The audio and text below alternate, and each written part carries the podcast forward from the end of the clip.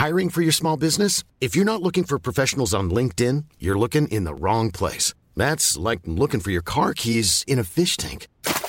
LinkedIn helps you hire professionals you can't find anywhere else, even those who aren't actively searching for a new job but might be open to the perfect role. In a given month, over 70% of LinkedIn users don't even visit other leading job sites. So start looking in the right place. With LinkedIn, you can hire professionals like a professional. Post your free job on linkedin.com/people slash people today.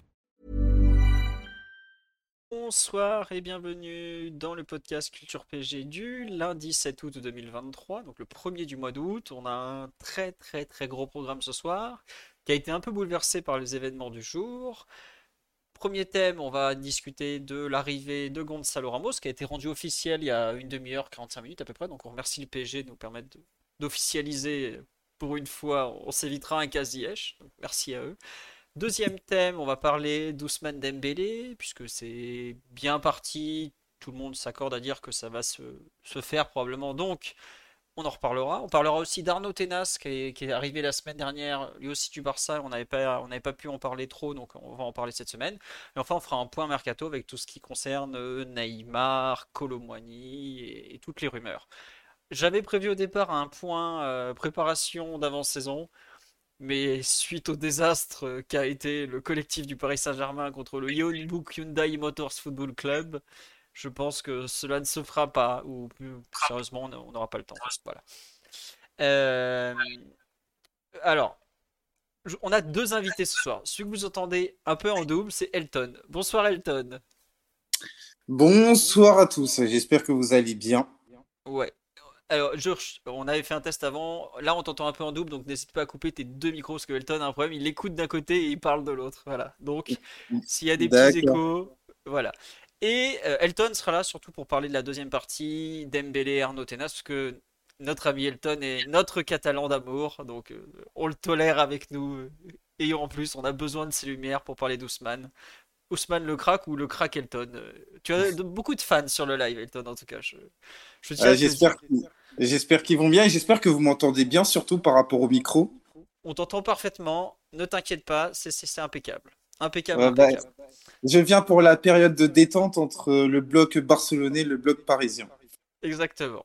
Euh, et normalement, Sébastien aussi est là. Bonsoir Sébastien. Salut tout le monde. Voilà, donc alors pour ceux qui ne le connaissent pas, Sébastien Frera, donc tu es journaliste à euh, Eurosport, l'équipe, et j'en ai un autre qui m'échappe, Et le Figaro. et le Figaro, voilà. Euh, tu aussi, tu as, été- enfin, tu as été, ou je sais plus si tu es encore chef d'édition au Club des 5. Toujours chef d'édition Club des 5, tout à fait. C'est Voilà. bien ça, oui. Eh ben voilà. Oui, les deux se connaissent, Elton et Sébastien. Et Un petit peu, euh, voilà. Et surtout, enfin, tu as aussi euh, fait partie d'Ultimo Diaz à une époque, comme Titi, ici présent. Exactement. Et oui, au fait, j'ai oublié de vous dire, Omar et Titi sont là parce que je me suis perdu dans la introduction, mais les habitués sont là. Ils, ils vont intervenir. Titi, tu es toujours là? Toujours là, bonjour à tous.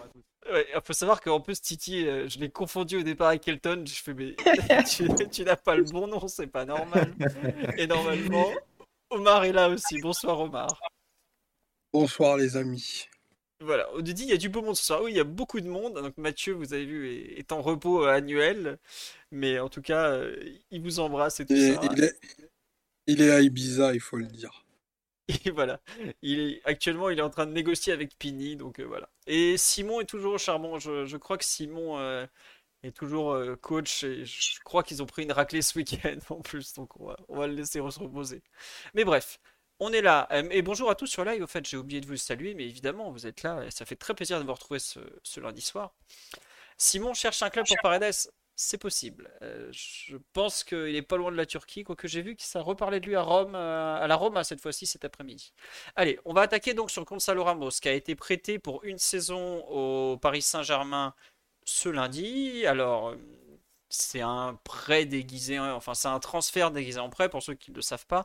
En fait, le, Benfica prête Gonzalo Ramos pour un an avec une option d'achat quasi obligatoire euh, en fin de saison. C'est-à-dire qu'il faut que le PSG soit en Ligue des Champions pour que l'option devienne obligatoire. C'est assez possible, voire probable que ça soit. Le PSG a payé 20 millions d'euros ce prêt, parce Benfica a dit bah, nous, on veut bien vous prêter le joueur parce que ça vous arrange pour le fair play financier.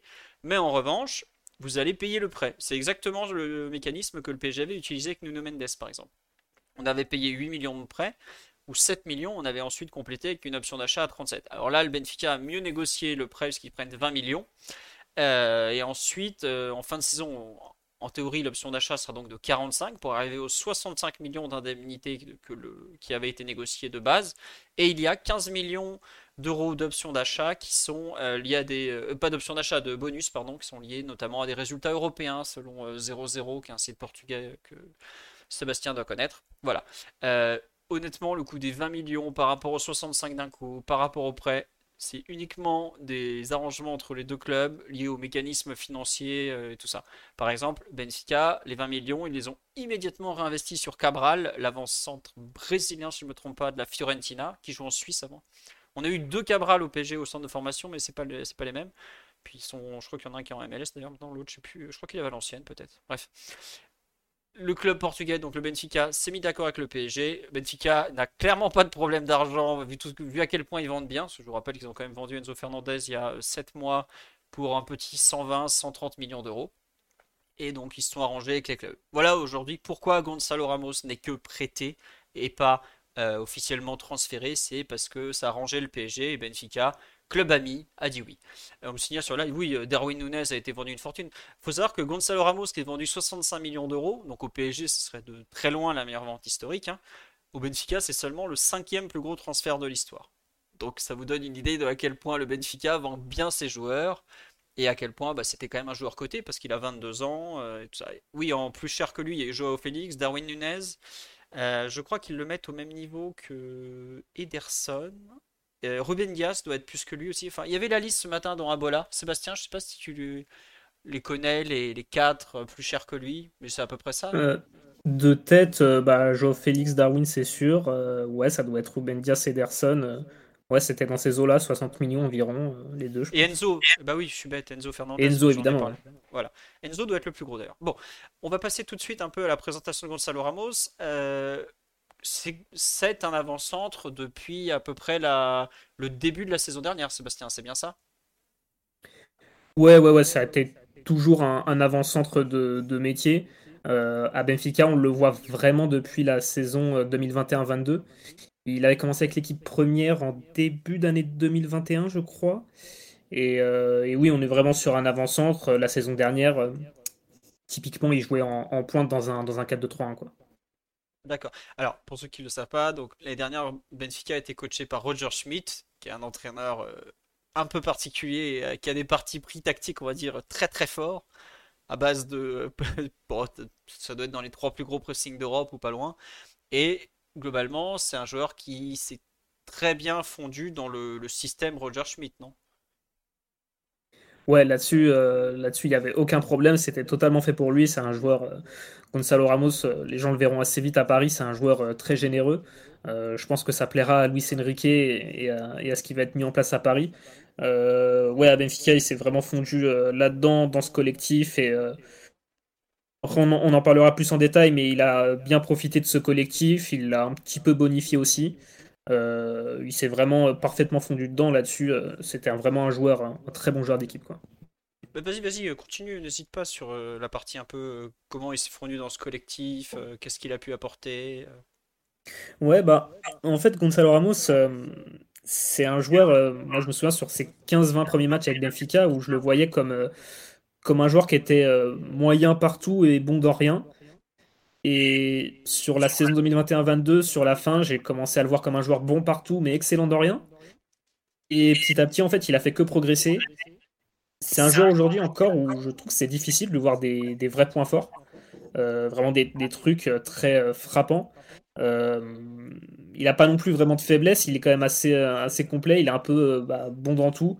maintenant, on est quand même plutôt, s'il fallait vraiment schématiser, on est quand même plutôt sur un avant-centre euh, très généreux à faire des efforts, euh, plus, euh, plus renard des surfaces que, que faux neuf pour moi. Même si là aussi, il a tendance en fait un peu à, depuis, depuis le début, à tout le temps casser ses plafonds. Le symbole, ça a été vraiment le match contre la Suisse à la Coupe du Monde où, quand il commence, quand il est titulaire à la place de Ronaldo, entre supporters de Benfica, presque on se regarde, on se dit mais Mais c'est quoi ce monde où Gonzalo Ramos, est, Gonzalo Ramos est titulaire avec le Portugal en Coupe du Monde, quoi? Et derrière, en fait, il te met un triplé, il met tout le monde d'accord. Et c'est ça qui. ça sera un peu le bémol pour moi avec Gonzalo Ramos dans toute l'analyse qu'on va faire, c'est que ça fait deux ans qu'il fait que exploser son plafond et faire des choses qu'on n'attend absolument pas de, lui. Très bien. Et justement, tu, tu as parlé un peu de comment dirais-je de, de ses qualités, tout ça. tu as parlé un peu de, son jeu de tête. on nous demande, il mesure quelle taille? Il fait un, il a un gabarit assez standard, 80. 1m85. Ouais. voilà. Mais par contre, euh, oui, on nous demande, il est bon de la tête. Il est excellent de la tête, si je me trompe pas même. Ouais, il est, il est, il est plutôt bon. Ce qu'on peut dire euh, excellent, c'est pas. Euh, je n'irai pas jusqu'à dire que c'est un, un crack de la tête, c'est-à-dire que tu vas pas. Euh, enfin, comment dire? En fait, le PSG joue. Non, je, pensais plus en termes de détente. Où sur les vidéos, je trouve qu'il plane littéralement. Quoi. Ouais, il a une détente folle. athlétiquement, ouais, sur ce plan-là, il est assez impressionnant. Et ouais. Très bien. Et euh, ouais, donc je te laisse continuer, oui, euh, sur euh, le plan de, ses qualités en termes. Tu me dis, il a, il a un peu pété tous ses plafonds les uns après les autres. À la Coupe du Monde, il, met, il met donc un triplé contre la Suisse. Il ne marque pas contre le Maroc, malheureusement pour le Portugal. Et c'est un peu la, la, dire, le point culminant de sa première partie de saison, me semble-t-il, parce qu'ensuite ça a été des échos qu'on a eu, Benfica était un peu, enfin, il a été un peu moins performant que le Benfica sur la deuxième partie de saison, c'est ça? Oui, un petit peu à, l'image de l'équipe. Après, euh, la première partie de saison, euh, en fait, tu arrives à la Coupe du Monde et Benfica est invaincu. Euh, la première partie de saison de Benfica, elle est, elle est exceptionnelle. Il y a quasiment que des victoires en Ligue des Champions. Ça, ça tient deux fois le, le PSG en échec. contre la Juventus, ça a été très bien. Euh, après, oui, la deuxième partie de saison a été un petit peu plus compliquée, et notamment, notamment pour lui, ça s'est un peu essoufflé, je pense. Euh, maintenant, il sort quand même d'une saison où, franchement, il a confirmé. Je trouve même que sur la fin de saison, euh, sur son jeu de passe, j'ai vu quelques, quelques progrès, où à la base, on est quand même plus sur, un, sur un numéro 9 qui aime bien décrocher, qui peut un petit peu combiner, mais c'est quelque chose où il manquait encore de confiance, il manquait encore de, justesse et, où typiquement euh, je me disais que pour passer un cap dans une grande équipe en Ligue des Champions, il y avait encore un petit peu de boulot, mais sur la fin de saison, euh, dans ce registre, je l'ai trouvé un petit peu, plus à l'aise. Euh, donc il y, a quand même, il y des satisfactions aussi sur la seconde partie de saison, mais oui, ça s'est un petit peu essoufflé à l'image l'équipe. quoi. on nous demande, il a joué contre le PSG en Ligue des Champions? Oui, oui, il est titulaire aussi bien à l'aller qu'au retour. Il a fait quoi? Bah, si vous regardez le résumé du match aller, c'est surtout à l'aller où il a fait très très mal à Paris. La toute première occasion du match, ouais, à Marquinhos, ouais. Hmm. Euh, la toute première occasion du match, la course en profondeur, je crois que c'est Enzo qui le lance. C'est l'arrêt de Donnarumma, c'est lui par exemple qui crée l'occasion. Après, il y a une, euh, il y a une autre action aussi où il est euh, sur une, une tête sur un centre de la gauche et c'est lui qui pousse Danilo contre son camp. Voilà. Euh, je sais pas, Sébastien, si tu avais d'autres exemples. Je crois qu'au retour, c'est c'est pas lui qui provoque le penalty euh, avec la faute de Verratti aussi. Ah, c'est Antonio Silva qui le lance, me dit-on sur live. Euh, un, spécialiste de l'émission Why Not, émission culte déjà. Mais au retour, c'est lui qui va chercher le péno ou pas J'ai un doute.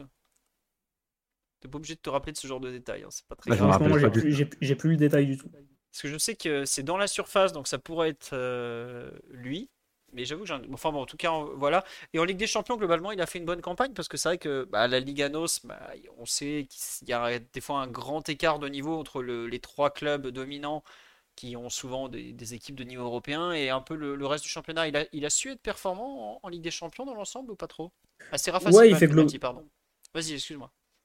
Ouais, il fait globalement euh, une bonne campagne. Après, euh, effectivement, ça se voit un peu moins euh, dans, les stats. C'est typiquement le cas contre le PSG où, il marque pas, il n'est pas décisif, mais, mais, mais, il pèse quand même pas mal. non, il sort quand même d'une bonne campagne. Après, moi, on le compare un petit peu parfois au, dernier crack de Benfica où il y a toujours ce côté un peu avec Benfica, justement, quand ils sortent un, nouveau gros joueur. On se dira, c'est dans la continuité du précédent, tout ça.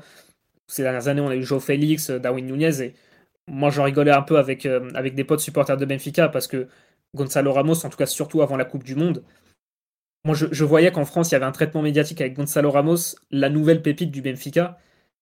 Moi je rigolais parce que je me disais franchement, qu'il est pas, c'est pas un crack quoi. Il est pas, c'est pas un joueur, comme on dit, autosuffisant comme pouvaient l'être des Joe Félix, Darwin, où c'était presque on leur donne le ballon et au bout de, six mois avec, avec Benfica, ça, crève les yeux qu'ils n'ont pas leur place ici et qu'il faut vite qu'ils aillent plus haut. Gonzalo Ramos, ça a été un peu moins le cas.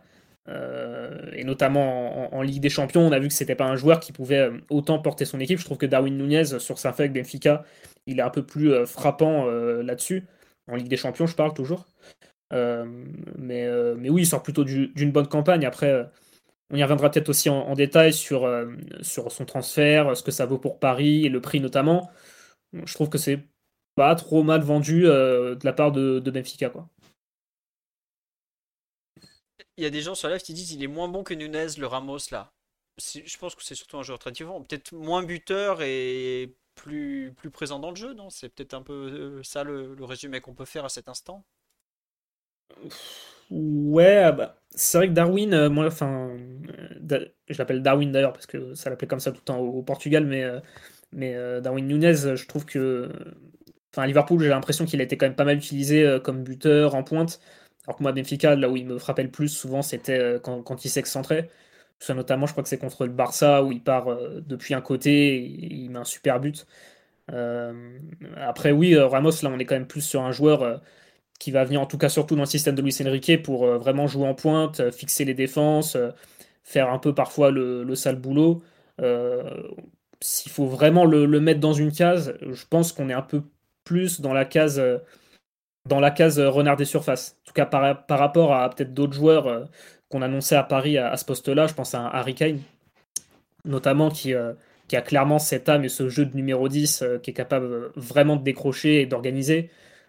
Faut pas s'attendre à ça de Gonzalo Ramos. Il peut un petit peu décrocher, il a tendance à le faire un petit peu, mais son domaine de prédilection, en tout cas à l'instant T, pour moi, ça reste la surface. D'accord. Et on nous dit comment ça 65 millions pour un but, un mec à 27 buts, c'est bien vendu.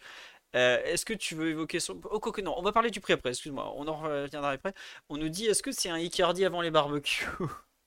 Il, y a, un peu de ça dans le côté joueur de surface quand même. Ouais, peut-être. Après, moi, les souvenirs les plus, les souvenirs que j'ai d'Icardi, j'en ai pas tant que ça de l'Inter Milan. J'en ai plus malheureusement pour moi au PSG. Euh, qui, est, pas sa meilleure époque. Et je pense que Gonzalo Ramos, il va toucher un petit peu plus de ballons quand même qu'Icardi. Euh, il va moins être isolé en pointe, il va un petit peu plus euh, solliciter, il pourra un petit peu plus participer au jeu. maintenant, oui, je pense que à la limite, s'il faut vraiment mettre dans des cases, on est plus sur un Icardi que sur un Harry Kane. Quoi. Ouais, bah ça après on, se doutait bien qu'il n'avait pas le, bagage de meneur de jeu. Mais d'ailleurs, une question, il y a quand même un truc qui est, assez frappant sur ses stats, c'est qu'il met 12 passes décisives dans la saison. Pour un attaquant, c'est beaucoup. Pour un finisseur, c'est vraiment beaucoup. Euh, c'est comment ça, La plupart de ses passes, c'est des combinaisons rapides dans la surface, c'est des passes en profondeur, c'est des remises, c'est un peu, c'est comment? Enfin, c'est quel type de d'action? Pour le détail, je crois que les stats sont un petit peu trompeuses parce que selon les sites, euh, il y a des sites qui annoncent 12 passes, il y en a qui annoncent plus 3 euh, ou 5. Euh, ah, parce que je pense qu'il y a certains sites qui. Voilà, c'est ça. ça, c'est un grand débat statistique. Est-ce qu'un penalty provoqué est une passe décisive Voilà.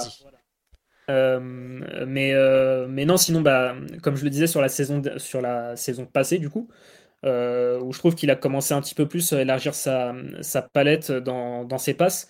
Euh, mais si, tu regardes, euh, pour ceux qui ont vu les matchs de Benfica et pour ceux qui peuvent même regarder des stats un peu détaillés, c'est plutôt un joueur qui va lancer ses coéquipiers en profondeur ou qui va combiner dans, le jeu court. c'est pas un joueur qui va un peu décrocher et faire des grandes transversales, faire des grands renversements de jeu. on n'est pas dans, ce genre de passeur je pense qu'il peut vraiment bien se, fondre euh, dans, une attaque du PSG avec des joueurs qui aimeront euh, combiner un peu dans les petits espaces. Euh, si demain tu le mets en Ligue des Champions sur des gros matchs et que il s'est. Bon, là, ça sera pas le cas, mais s'il se retrouvait avec Neymar et Messi, je pense que tu auras des situations où ça sera un peu frustrant.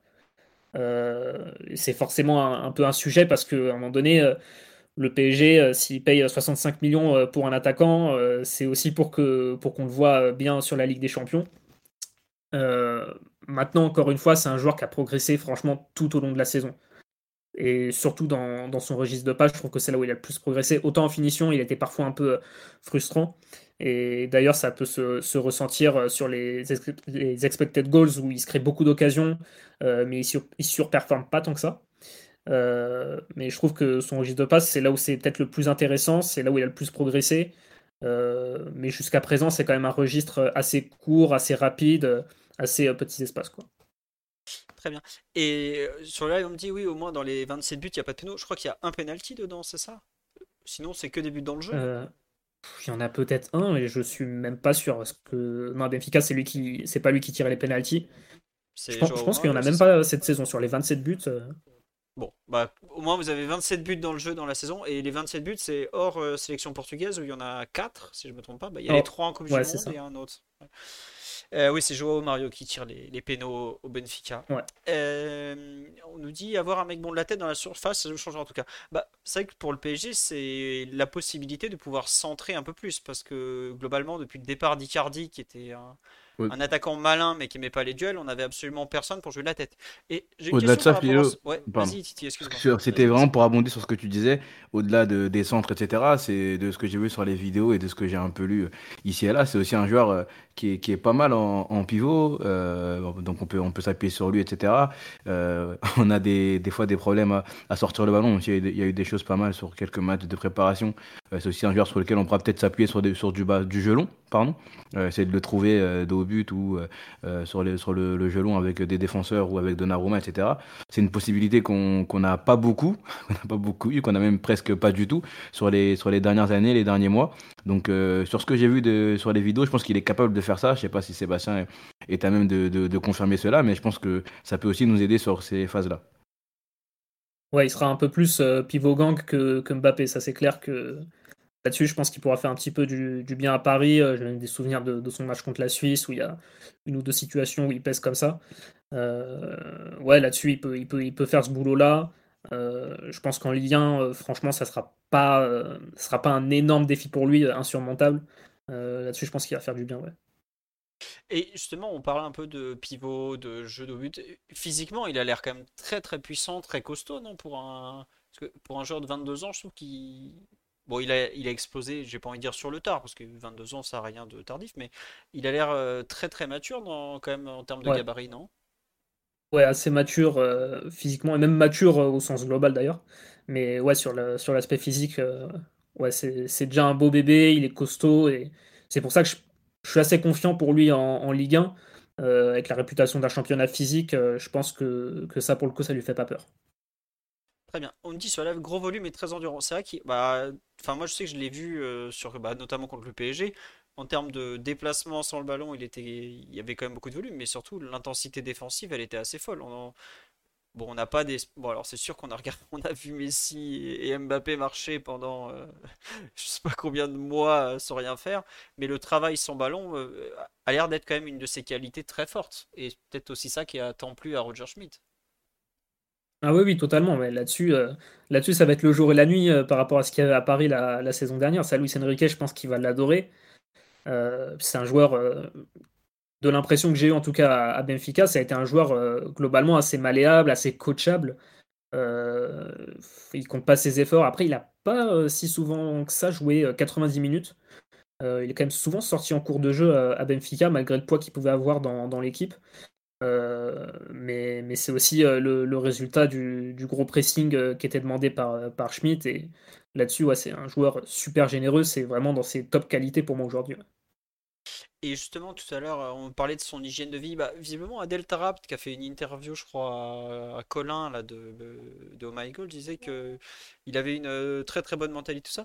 En termes d'hygiène de vie, bon, il y a la fameuse vidéo qui avait tourné il y a quelques années. Il n'y avait pas d'écho euh, trop. Est-ce que c'est un oiseau de la night, nous demande-t-on? Parce que bon, au PSG, certains sont arrivés, on les, on les a perdus, on va dire. Il n'y a pas trop d'écho à ce niveau-là, ça va?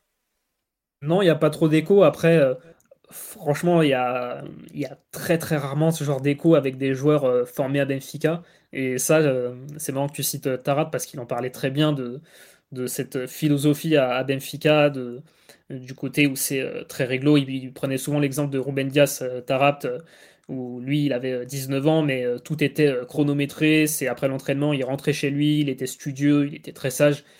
Ça, c'est très, très Benfica. Et moi, après, je, reste un peu prudent sur le contexte PSG parce que je sais que c'est un contexte qui peut être un petit peu compliqué. Le symbole parfait, c'est que le jour où il arrive, on apprend que Neymar veut se barrer.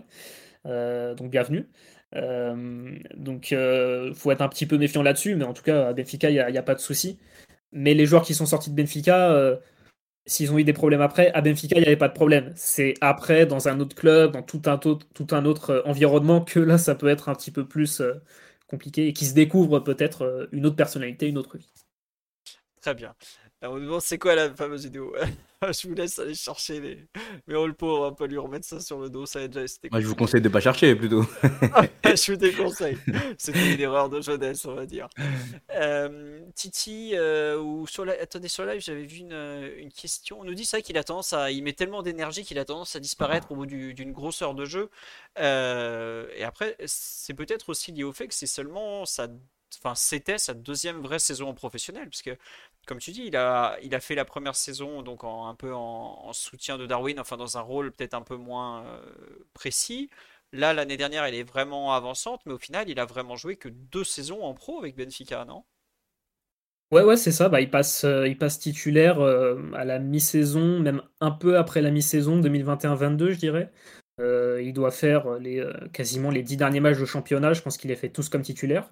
c'est à ce moment-là qu'il gagne sa place et c'est derrière, euh, à, l'été 2022, bah, que euh, Schmidt arrive et, il, passe, euh, il passe titulaire clairement. Et, derrière, il a joué 47 matchs, il a dû en faire peut-être 44 comme, titulaire. Quoi. Donc il a, c'était clairement lui. Le, concurrent, concurrent c'était Petar Moussa et autant dire qu'on l'a qu'on l'a quasiment jamais vu. Quoi. Il prenait, il prenait les miettes derrière.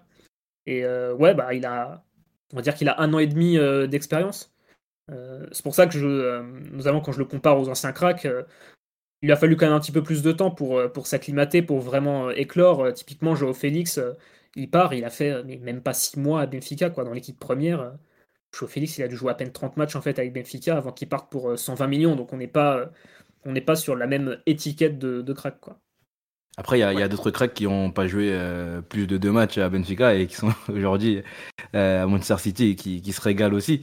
Mais euh, effectivement, je pense que sur le fait qu'il ait crevé l'écran un peu moins rapidement que, que les autres, tu as totalement raison. Moi, j'avais deux questions. Déjà, moi, j'avais lu qu'il avait joué au milieu de terrain un peu dans sa, dans sa jeune, jeune carrière à Benfica avec l'équipe avec les, B, je crois. Donc ça, je ne sais pas si c'est vraiment le cas, Sébastien, tu pourras confirmer. Et la deuxième question, c'est comment t'expliques un peu sa, sa deuxième euh, partie de saison un peu moins, euh, dire un peu moins flamboyante. Alors, il y, a eu la, Coupe du Monde un peu euh, à digérer, etc. Mais comment toi t'expliques cela, s'il te plaît? Bah, ouais, typiquement sur la, sur la seconde partie de saison, je pense que clairement la Coupe du Monde, enfin, ça l'a fait plus qu'entrer dans, dans, une autre dimension. je pense que c'est le système de Mefica aussi qui s'est un petit peu émoussé, où il y a eu vraiment l'euphorie Schmidt, ça a, cliqué tout de suite. Il y a des joueurs euh, qui, ont performé qu'on n'attendait absolument pas à un tel niveau. Typiquement Ramos, euh, moi je ne l'imaginais pas faire une saison à 27 buts titulaire et à partir comme ça pour 65 millions euh, derrière. Joe Mario ou d'autres mecs qui étaient vraiment, je pense, dans l'euphorie. Et la seconde partie de saison, elle a été. en fait, elle a, surtout, elle a surtout été compliquée quand il y a eu une défaite contre Porto. Et derrière, ça a commencé à tanguer, ça a commencé à trembler. C'était, je trouve, quand même très mental au final. Euh, je pense que c'est là-dessus aussi que Ramos a tiré la langue. C'est peut-être aussi le système de Schmidt qui fait qu'à un moment donné, jouer sur toute une saison comme ça, euh, avec autant d'intensité, c'est euh, difficile. donc je pense que c'est vraiment ça et ça m'inquiète franchement pas par rapport à, l'avenir de cette équipe ou, de, ou de Ramos pour le coup. Très bien. Et puis c'est vrai qu'il y a quand même un élément que tu n'as pas cité, c'est la perte d'Enzo Fernandez, qui est quand même un joueur euh, bah, de classe Bien sûr. Et euh, il, bah, il, a été. Enfin, Schmidt a dû refaire un peu son milieu de terrain. Il y a l'arrivée du Norvégien euh, à Rosnest, là, celui avec un nom imprononçable mm. qui est incorporé dans le 11. Enfin, il y, a, il y, a, pas mal de changements en cours de route, ça explique aussi. Et puis globalement, tous les joueurs. Enfin, il y a beaucoup de joueurs qui ont été un peu cramés par la Coupe du Monde. Quoi. Donc, voilà. Euh, c'est quoi son prénom? C'est oui, c'est vrai que c'est quoi? C'est Gonzalo? Ramos, c'est son nom? C'est son prénom, son nom? Son prénom c'est Gonzalo. Son nom c'est D'accord, ok. Ok, donc il n'a pas deux noms comme on a parfois avec les joueurs portugais ou autres. On va faire simple. Pour non, non, c'est comme Gonzalo Guedes. C'est pareil. Bah, on espère que ça sera pas le même niveau quand même. Hein. J'espère aussi. Mais bon. Euh, on dit comme Higuain, ça promet. Écoutez, euh, on dit c'est quand même intrigant cette formation de milieu de terrain. Euh, oui, mais après c'est peut-être aussi pour ça qu'il explose un peu sur le tard, parce qu'il y a quand même un repositionnement du milieu de terrain. Il est formé en 8, en relayeur. Je me demande d'ailleurs si je l'avais pas vu en Youth League en 8, sans qu'il crève particulièrement l'écran. Et finalement, aujourd'hui, il est devenu un, attaquant, voire même un joueur de surface. C'est fou quand même. Ouais, bah, euh, finalement, ça va un petit peu aussi dans, euh, même dans les, premiers matchs euh, avec l'équipe avec A où il y a eu un petit peu de tâtonnement où pour beaucoup de supporters, on se demandait, mais en fait, déjà, c'est quoi son profil et même c'est quoi son poste, quoi? est-ce que c'est un joueur d'axe? Est-ce que c'est un joueur de, de côté? Et ça revenait un petit peu dans, dans, le côté où, en tout cas, moi, c'est vraiment l'impression que j'avais sur les débuts où je me disais, mais il est qu'est-ce qu'il sait vraiment faire en fait? Il n'est pas kata, il, a, il est un peu bon dans tout, il coche un petit peu toutes les cases, mais c'est qu'est-ce qu'il sait? Il est rapide, est-ce qu'il est technique. Pour, le coup d'ailleurs, il n'a pas une très grosse pointe de vitesse, on n'a pas vraiment parlé, mais, mais de toute façon justement au final c'est pas c'est pas sa force quoi, parce qu'il il, s'est vraiment installé comme un, comme un numéro 9 j'ai pas envie de dire renard des surfaces, mais voilà, comme je l'ai dit, s'il faut vraiment lui mettre une étiquette, ça se rapproche plus de ça. Euh, mais oui, ça va aussi dans, dans la description globale de Gonzalo Ramos. Il a un petit peu, il a un petit peu de tout. Aujourd'hui, il a bien progressé, je trouve, dans justement ce un petit peu de tout. Euh, ça lui fait comme une palette assez large. C'est pour ça que moi, je suis quand même très confiant pour, pour son avenir. Je ne sais pas si ça sera un crack, un, joueur extraordinaire, leader du Portugal un jour, mais c'est un joueur qui peut apporter énormément de choses et qui a vraiment une, une marge de progression aujourd'hui qui est, est super intéressante. Quoi. Et question un peu euh, que j'avais en tête et que j'ai complètement zappé. je suis désolé. Est-ce que, oui, techniquement, tiens, tu mets, tu mets à quel niveau à peu près? Parce qu'il y a notamment un truc, moi, qui m'a beaucoup euh, choqué, slash plus sur la vidéo, c'est que il m'a quand même fallu un certain temps pour être sûr si c'était gaucher ou droitier, par exemple. Il a l'air pas loin d'être en mix d'extre quand même. Bah, le meilleur exemple, c'est contre la Suisse où euh, il y a un sur ces trois buts, il y en a deux qui sont du gauche, euh, dont un dont je me souviens euh, parfaitement, c'est il te met une minace du gauche sur la barre de, Sommer. je pense que clairement la Suisse avait l'avait pas scouté là-dessus et il pensait vraiment que sur le pied gauche il y avait rien à craindre.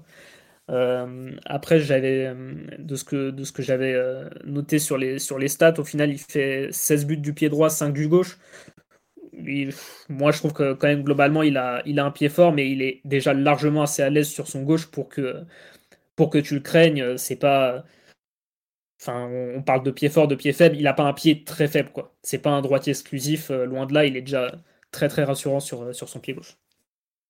Euh, tiens, une question qui est intéressante. Il en est où dans sa préparation? Il a, il a fait toute l'avant-saison avec le Benfica, non? Bah ouais, ouais. Il à ma connaissance, ouais, il est dès le premier jour. Euh, là, il est encore là il n'y a, pas longtemps. Euh. Ouais, ouais, bah, parce qu'en fait, euh, il a surtout loupé le rassemblement de jeu avec le Portugal parce qu'il était un petit peu, un petit peu blessé ils ont préféré le, dispenser. Donc, ouais, ouais, à ce niveau-là, il est. je sais pas s'il jouera contre, contre Lorient dimanche non plus, peut-être pas. Mais là, il va être apte rapidement. On me dit cela effectivement qu'il est vendu à trois jours de la Super Coupe contre Porto, qui a lieu donc le 9. Même, euh, mm. crois que ça. Non, jeudi, pardon, donc ça doit être le 10. Et euh, il a joué tous les matchs amicaux, visiblement. Limite, ce sera le plus en forme de l'effectif, vu que je pense pas que le Benfica s'amuse à reprendre le 17 juillet comme les touristes du Paris Saint-Germain. Club un peu sérieux, il faut quand même le dire. Hein. Et par contre, oui, c'est samedi. Euh, on me dit ça, ça semble court.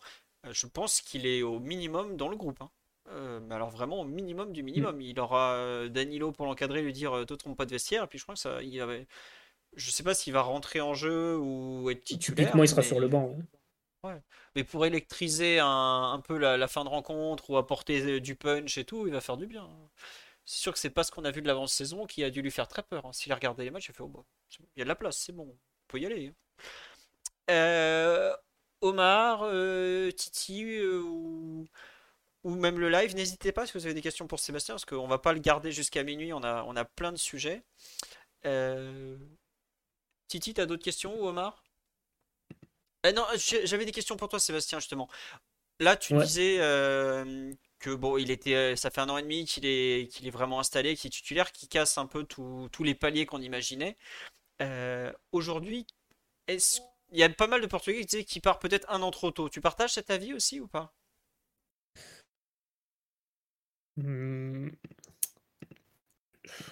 Je, suis assez, je suis assez partagé. Moi, je pense que. Bah, en fait, un peu avec tous les joueurs de Benfica, j'ai toujours envie de dire ah, il aurait pu faire un de plus, quand même il aurait pu rester un petit peu plus. Euh, avec Darwin Nunez, pour le coup, je trouve qu'il est parti quand même dans le bon timing parce qu'il avait vraiment euh, prouvé euh, qu'il avait, enfin, il avait fini le jeu en tout cas dans le championnat portugais. Est-ce que, est-ce que Gonzalo Ramos il a vraiment besoin d'une année de plus?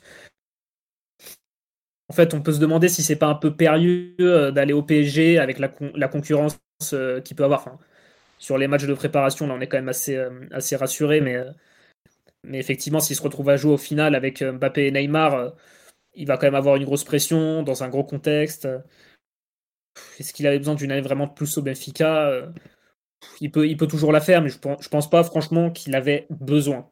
Je pense pas qu'il avait absolument besoin de faire un an de plus au Benfica. Je me dis pas qu'il est, qu'il est pas prêt. Euh, je m'attends pas à ce qu'il mette des triplés en Ligue des Champions. Euh, d'un autre côté, il y a un an, je m'attendais pas à ce qu'il mette un triplé en Coupe du Monde, donc euh, on verra bien ce qu'il en sera. Mais euh, moi, je trouve que c'est quand même pas un, mauvais timing pour lui ce, transfert. Il a, il assez prouvé, il, il s'est assez imprégné du système de Schmidt et je pense que Toulis Enrique retrouvera quand même peut-être quelques similarités, en tout cas dans ce qui lui sera demandé dans les efforts. Non, moi franchement, ça me va le, le timing de son départ. D'accord, très bien. Non, mais c'est intéressant. Et à cet instant, euh, tiens, est-ce qu'il a l'habitude de jouer avec euh, deux attaquants? Est-ce qu'il serait par exemple compatible à tes yeux avec un joueur comme, euh, comme Colomani? bah, c'est c'est pas évident à dire parce qu'à Benfica, au final, il jouait dans un 4-2-3-1, mais c'était quand même assez, assez fluide. Enfin, il touchait pas 15 ballons par match non plus. Moi, je pense que, moi, je pense que c'est quand même un joueur, euh, comme je l'ai dit tout à l'heure, très malléable et très coachable. Je pense que c'est pas un joueur difficile, que tu pourras l'incorporer à, différents systèmes du moment que, que, tu sais comment l'utiliser, que tu l'utilises vraiment euh, un peu un coup en pivot, que tu donnes quand même des ballons un peu pour combiner. Euh, moi, je pense que, ouais, moi, je pense que dans un, dans un système bah, en 4-4-2, de ce que j'ai vu, c'était plutôt l'option qu'utilisait Enrique en préparation moi, je pense que c'est euh, quelque chose que, oui, que c'est possible. Après, euh, ça demandera peut-être un petit peu plus d'adaptation. Ça sera pas exactement le même système qu'il qu avait Benfica, même qu'il a eu en sélection sur ces quelques matchs euh, où à la Coupe du Monde, c'était un, plutôt un 4-3-3. on n'a pas beaucoup vu, on l'a vu que sur un, seul rassemblement depuis que Roberto Martinez est au Portugal. Oui, moi je pense que c'est, je pense que c'est un joueur qui peut s'adapter franchement assez facilement sur sa capacité d'adaptation, et pas sur, sur son, sur son, non, sur son, même sur son mental, sur sa capacité à, bah, comme j'ai dit, à franchir des caps et du coup à s'adapter aussi au, contexte, aux situations. Moi, je trouve qu'il a toujours été capable en fait de, de survivre. Quoi. D'accord. Euh, tiens, on nous demande qui c'est qui paye son salaire. Ça va être le PSG, ne inquiète pas. En gros, il a dû faire un avenant à son contrat actuel et le PSG, il doit être à ce que disait, je crois que c'était record ce matin, à 6 millions plus des bonus.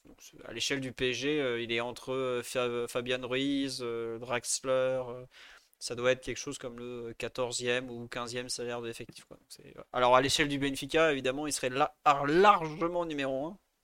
Mais euh, voilà où il en est. Euh, il a, il a pas un gros salaire pour un neuf. Hein. Euh, s'il est, s'il arrive à performer autant qu'à Benfica, même à continuer sa progression, et il gardera ce salaire-là pendant un ou deux ans, par exemple, le PSG aura très bien géré la, chose, quoi. Voilà. Comme dit sur live, avec 6 millions, t'es es largement le mieux payé de Benfica, qui doit être à 2,5 à tout casser, quoi. Et encore, je vois même pas qui peut être à 2,5 au Benfica je pense qu'on était même pas loin du, des, des 3 millions. Enfin, dans mes souvenirs, euh, Grimaldo, on l'a, on l'a pas gardé parce qu'il demandait jusqu'à 4 millions par an. Et ça, ça se fait pas à Benfica. Donc, euh, pour donner un peu une idée, quoi. Non, non, mais il faut, faut, le dire, le PSG, dans un, en termes de, comment dire, de salaire, est dans une autre galaxie. On me dit qu'il était à 4 à Benfica. J'ai un peu de mal à y croire, sachant qu'il était toujours sur son premier contrat pro, si je me trompe pas. Euh, ça me paraît énorme qu'il ait pu négocier ça avant de d'exploser. Je sais qu'il avait, plus ou moins un accord avec Benfica pour prolonger s'il restait. Et là, je pense qu'il serait passé à 4, mais j'ai du mal à l'imaginer déjà aujourd'hui à 4. On me dit il était à 1 et qu'il Bon, enfin, ouais. Globalement, pour lui, c'est une très bonne opération financière de venir au PSG. Et pour nous, 6 millions d'euros bruts dans notre masse salariale délirante, c'est très bien aussi. Voilà. Euh, à cet instant, on a un peu parlé de sa capacité. On nous demande euh, quel est son plafond? Si on comprend bien, en fait, tous les plafonds qu'on lui avait donnés, il les a pétés les uns après les autres, en fait. Ouais, franchement, moi, je, je peux plus donner de, de plafond. Enfin, Vraiment, en début, en début de saison dernière, euh, moi je me souviens, euh, il y avait les, tours préliminaires de Ligue des Champions et sur Canal, ça, ça parlait de Gonzalo Ramos. je crois que vraiment les termes qu'ils ont utilisés, c'est la nouvelle pépite du Benfica. Et voilà, ça le citait avec Joao Félix et Darwin Nunez. Enfin, moi je me disais, mais ça sera pas ces joueurs-là, on n'est pas sur un crack comme ça. Et, voilà, moi j'étais, euh, bah, j'avais l'air un peu idiot quand derrière il met un triplé en Coupe du Monde pour remplacer Ronaldo, quoi. Euh, enfin, les supporters de Benfica, vraiment entre nous, euh, avec plusieurs potes, moi je vraiment je rigolais parce que je, à, chaque fois j'étais surpris quoi. À chaque fois j'étais dépassé par ce qu'il montrait, par les progrès qu'il faisait.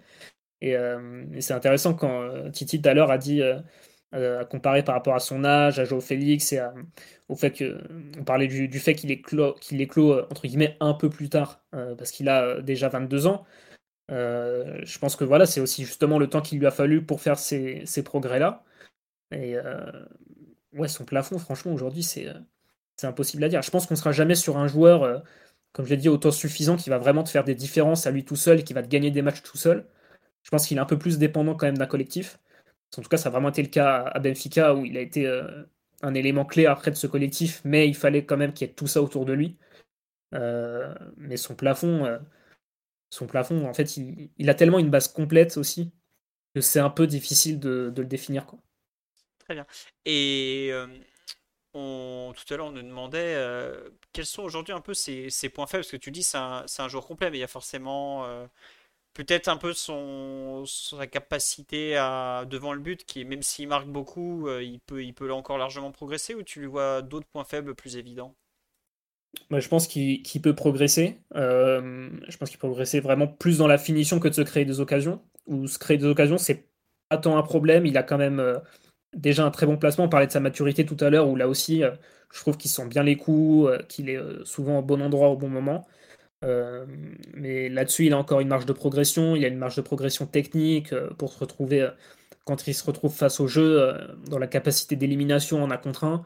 Euh, on n'est clairement pas sur un joueur qui va, qui va te faire de, grandes différences. Il ne faudra pas s'attendre à ça de lui en, Ligue des Champions. Euh, c'est pas un attaquant non plus euh, très rapide. Ça, il le sera, il le sera peut-être jamais s'il n'est pas déjà à 22 ans. Euh, c'est pas non plus un joueur qui va énormément s'aventurer sur les côtés. C'est quand même vraiment un, joueur d'axe. donc il a beau être, il a beau être généreux, il a beau être assez coachable comme je l'ai dit tu ne le verras jamais euh, demain dans un 4-3-3 euh, sur un côté. quoi. Mais euh, voilà, s'il faut, vraiment déceler un peu ses points faibles, c'est que pour l'instant, dans la finition, il peut faire un petit peu mieux. Euh, au PSG, il aura pas. normalement, il manquera pas d'occasion. Donc c'est l'avantage pour lui. Sinon, allez, s'il faut vraiment désigner un point faible, un peu plus que les autres, je dirais que c'est techniquement. Bah, voilà, par rapport à Kylian Mbappé, à Neymar, où tu as des joueurs qui vont qui vont à un moment donné prendre le ballon face au jeu et te faire toutes les différences et te, casser la défense adverse. Il est moins euh, dans, ce registre, il est plus en bout de chaîne. Non mais c'est logique. Euh, c'est un peu, c'est plus un buteur qu'un créateur, tout simplement. C'est un joueur de surface. Il n'y a pas de mal à ça. Une question qui revient souvent est-ce que c'est un joueur qui s'est rentré dans les matchs? Parce que bah, au PSG, il risque d'avoir quand même une certaine concurrence en attaque. Est-ce qu'on l'a déjà vu, euh, vu qu'il s'est entre guillemets intégré assez vite au, Benfica, est-ce que tu, l'imagines être capable de rentrer dans un match et de, bousculer un peu l'ordre établi?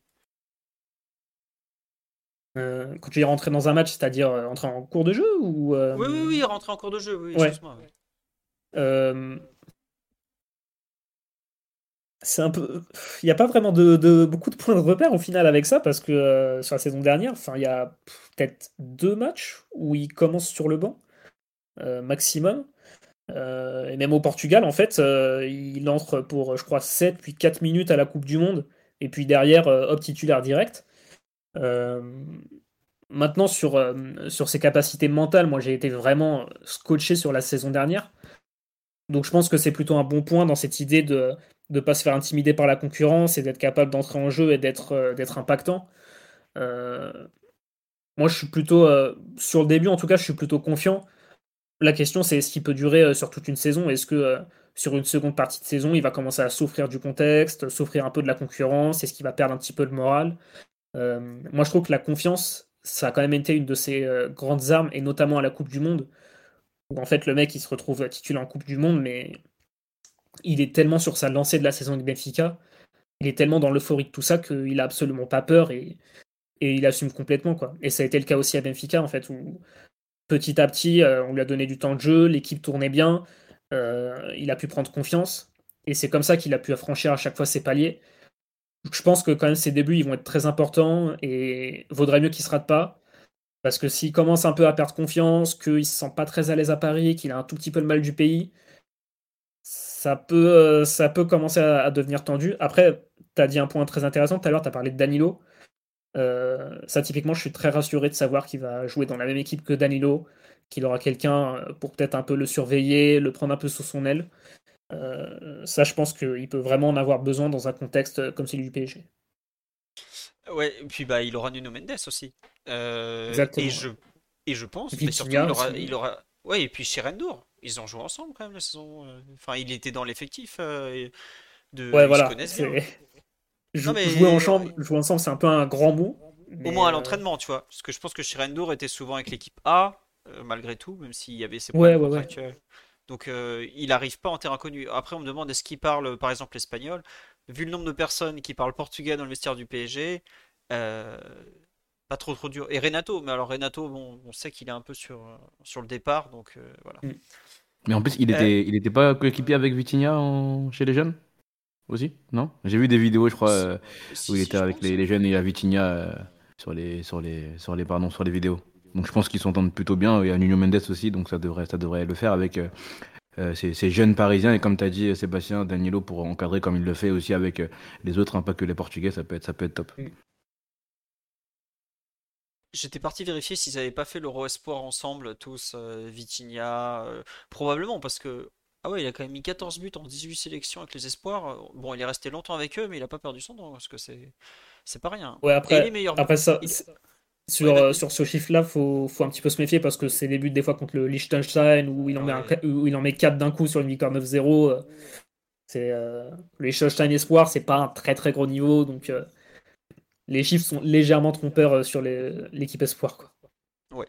Euh, non, non, il faisait bien partie du Portugal qui est battu en finale de l'Euro 19 2019 et je crois que c'est celui-là où Vitinha est élu euh, meilleur joueur. Il est meilleur buteur là, Gonzalo Ramos? Il me semble que Vitinha est élu. il perd en finale contre Ferran Torres. Et non, c'était pas Vitinha, c'était Fabio Vieira qui est dans l'équipe type, donc c'était pas le même celui où Vitinha avait brillé. Mais en tout cas, il a joué en sélection avec euh, pas mal de joueurs qui, va retrouver au PSG. Euh, on nous demande. J'ai des questions qui défilent. C'est allé trop vite, je suis désolé. Euh, Titi, Omar, est-ce que vous avez d'autres questions pour Sébastien ou sur le live tout à l'heure? Il y en a eu plein qui sont tombés d'un coup. je vous avoue que j'ai pas eu le temps de toutes les noter.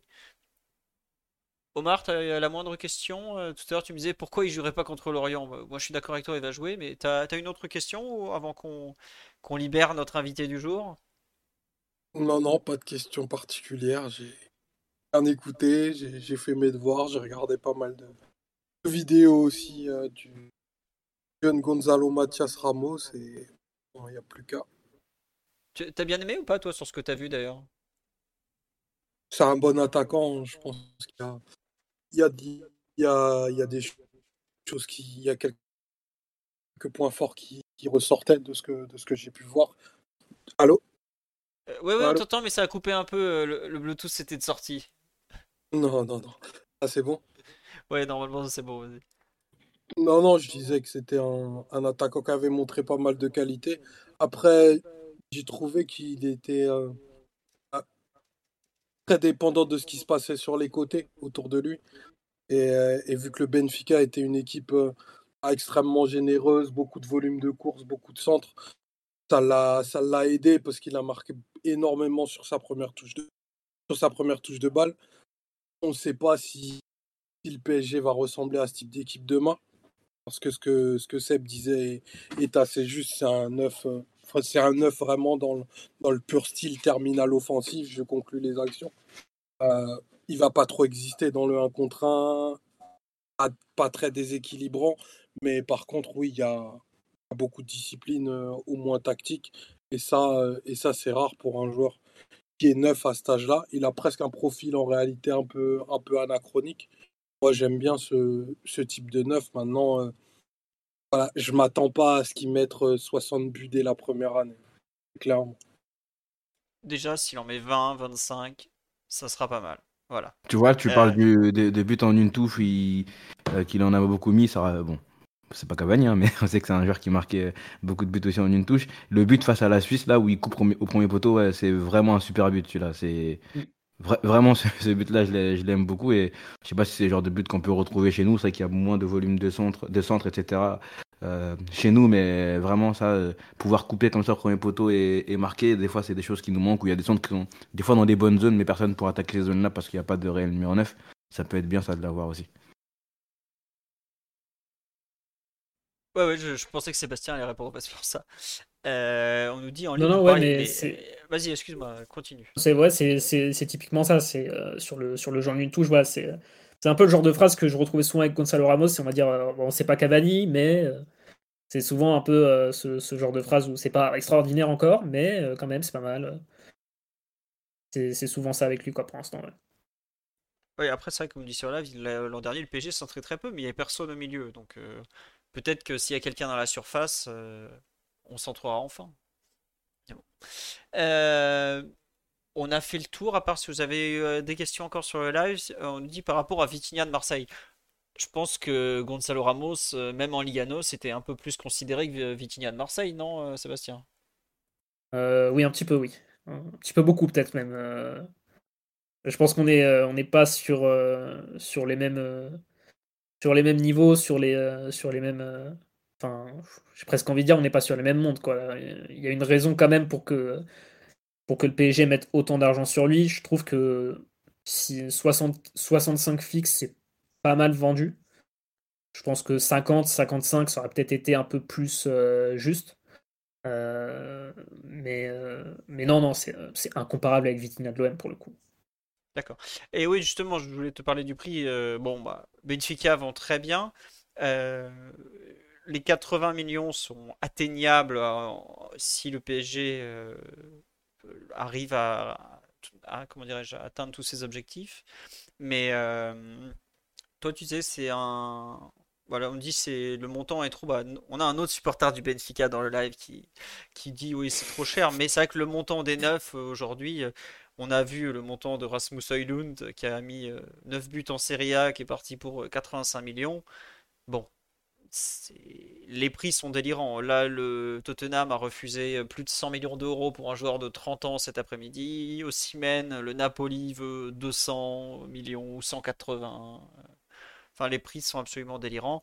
Bah, pour 65 millions d'euros, tu as aujourd'hui un, un neuf pas tout à fait fini qui met qui met 25 buts dans le championnat du Portugal où il y a souvent eu des grands buteurs et qui n'ont pas tous confirmé à l'étranger. Hein. je ne vais pas revenir jusqu'à Mario Jardel qui était un peu la référence ultime du, joueur qui a été euh, très très fort euh, au Portugal et un peu moins ailleurs, même s'il a quand même gagné une Super Coupe d'Europe et une Coupe de l'UEFA avec le Galatasaray.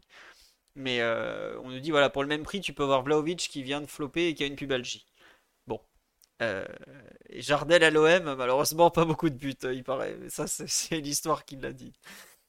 Et Nunez aussi, mais Nunez est quand même parti dans un contexte un peu plus compliqué. Il part pour la première ligue, à un poste où il y avait euh, encore un gros titulaire. Euh, je suis pas sûr qu'on puisse le comparer à, à Gonzalo Ramos qui arrive au PSG à un instant où son seul concurrent c'est un Hugo Ekitike que le PSG tente de mettre à, la porte. Donc il arrive, tu disais tout à l'heure qu'il partait peut-être au bon moment de Benfica par rapport au fait qu'il avait un peu fait le tour.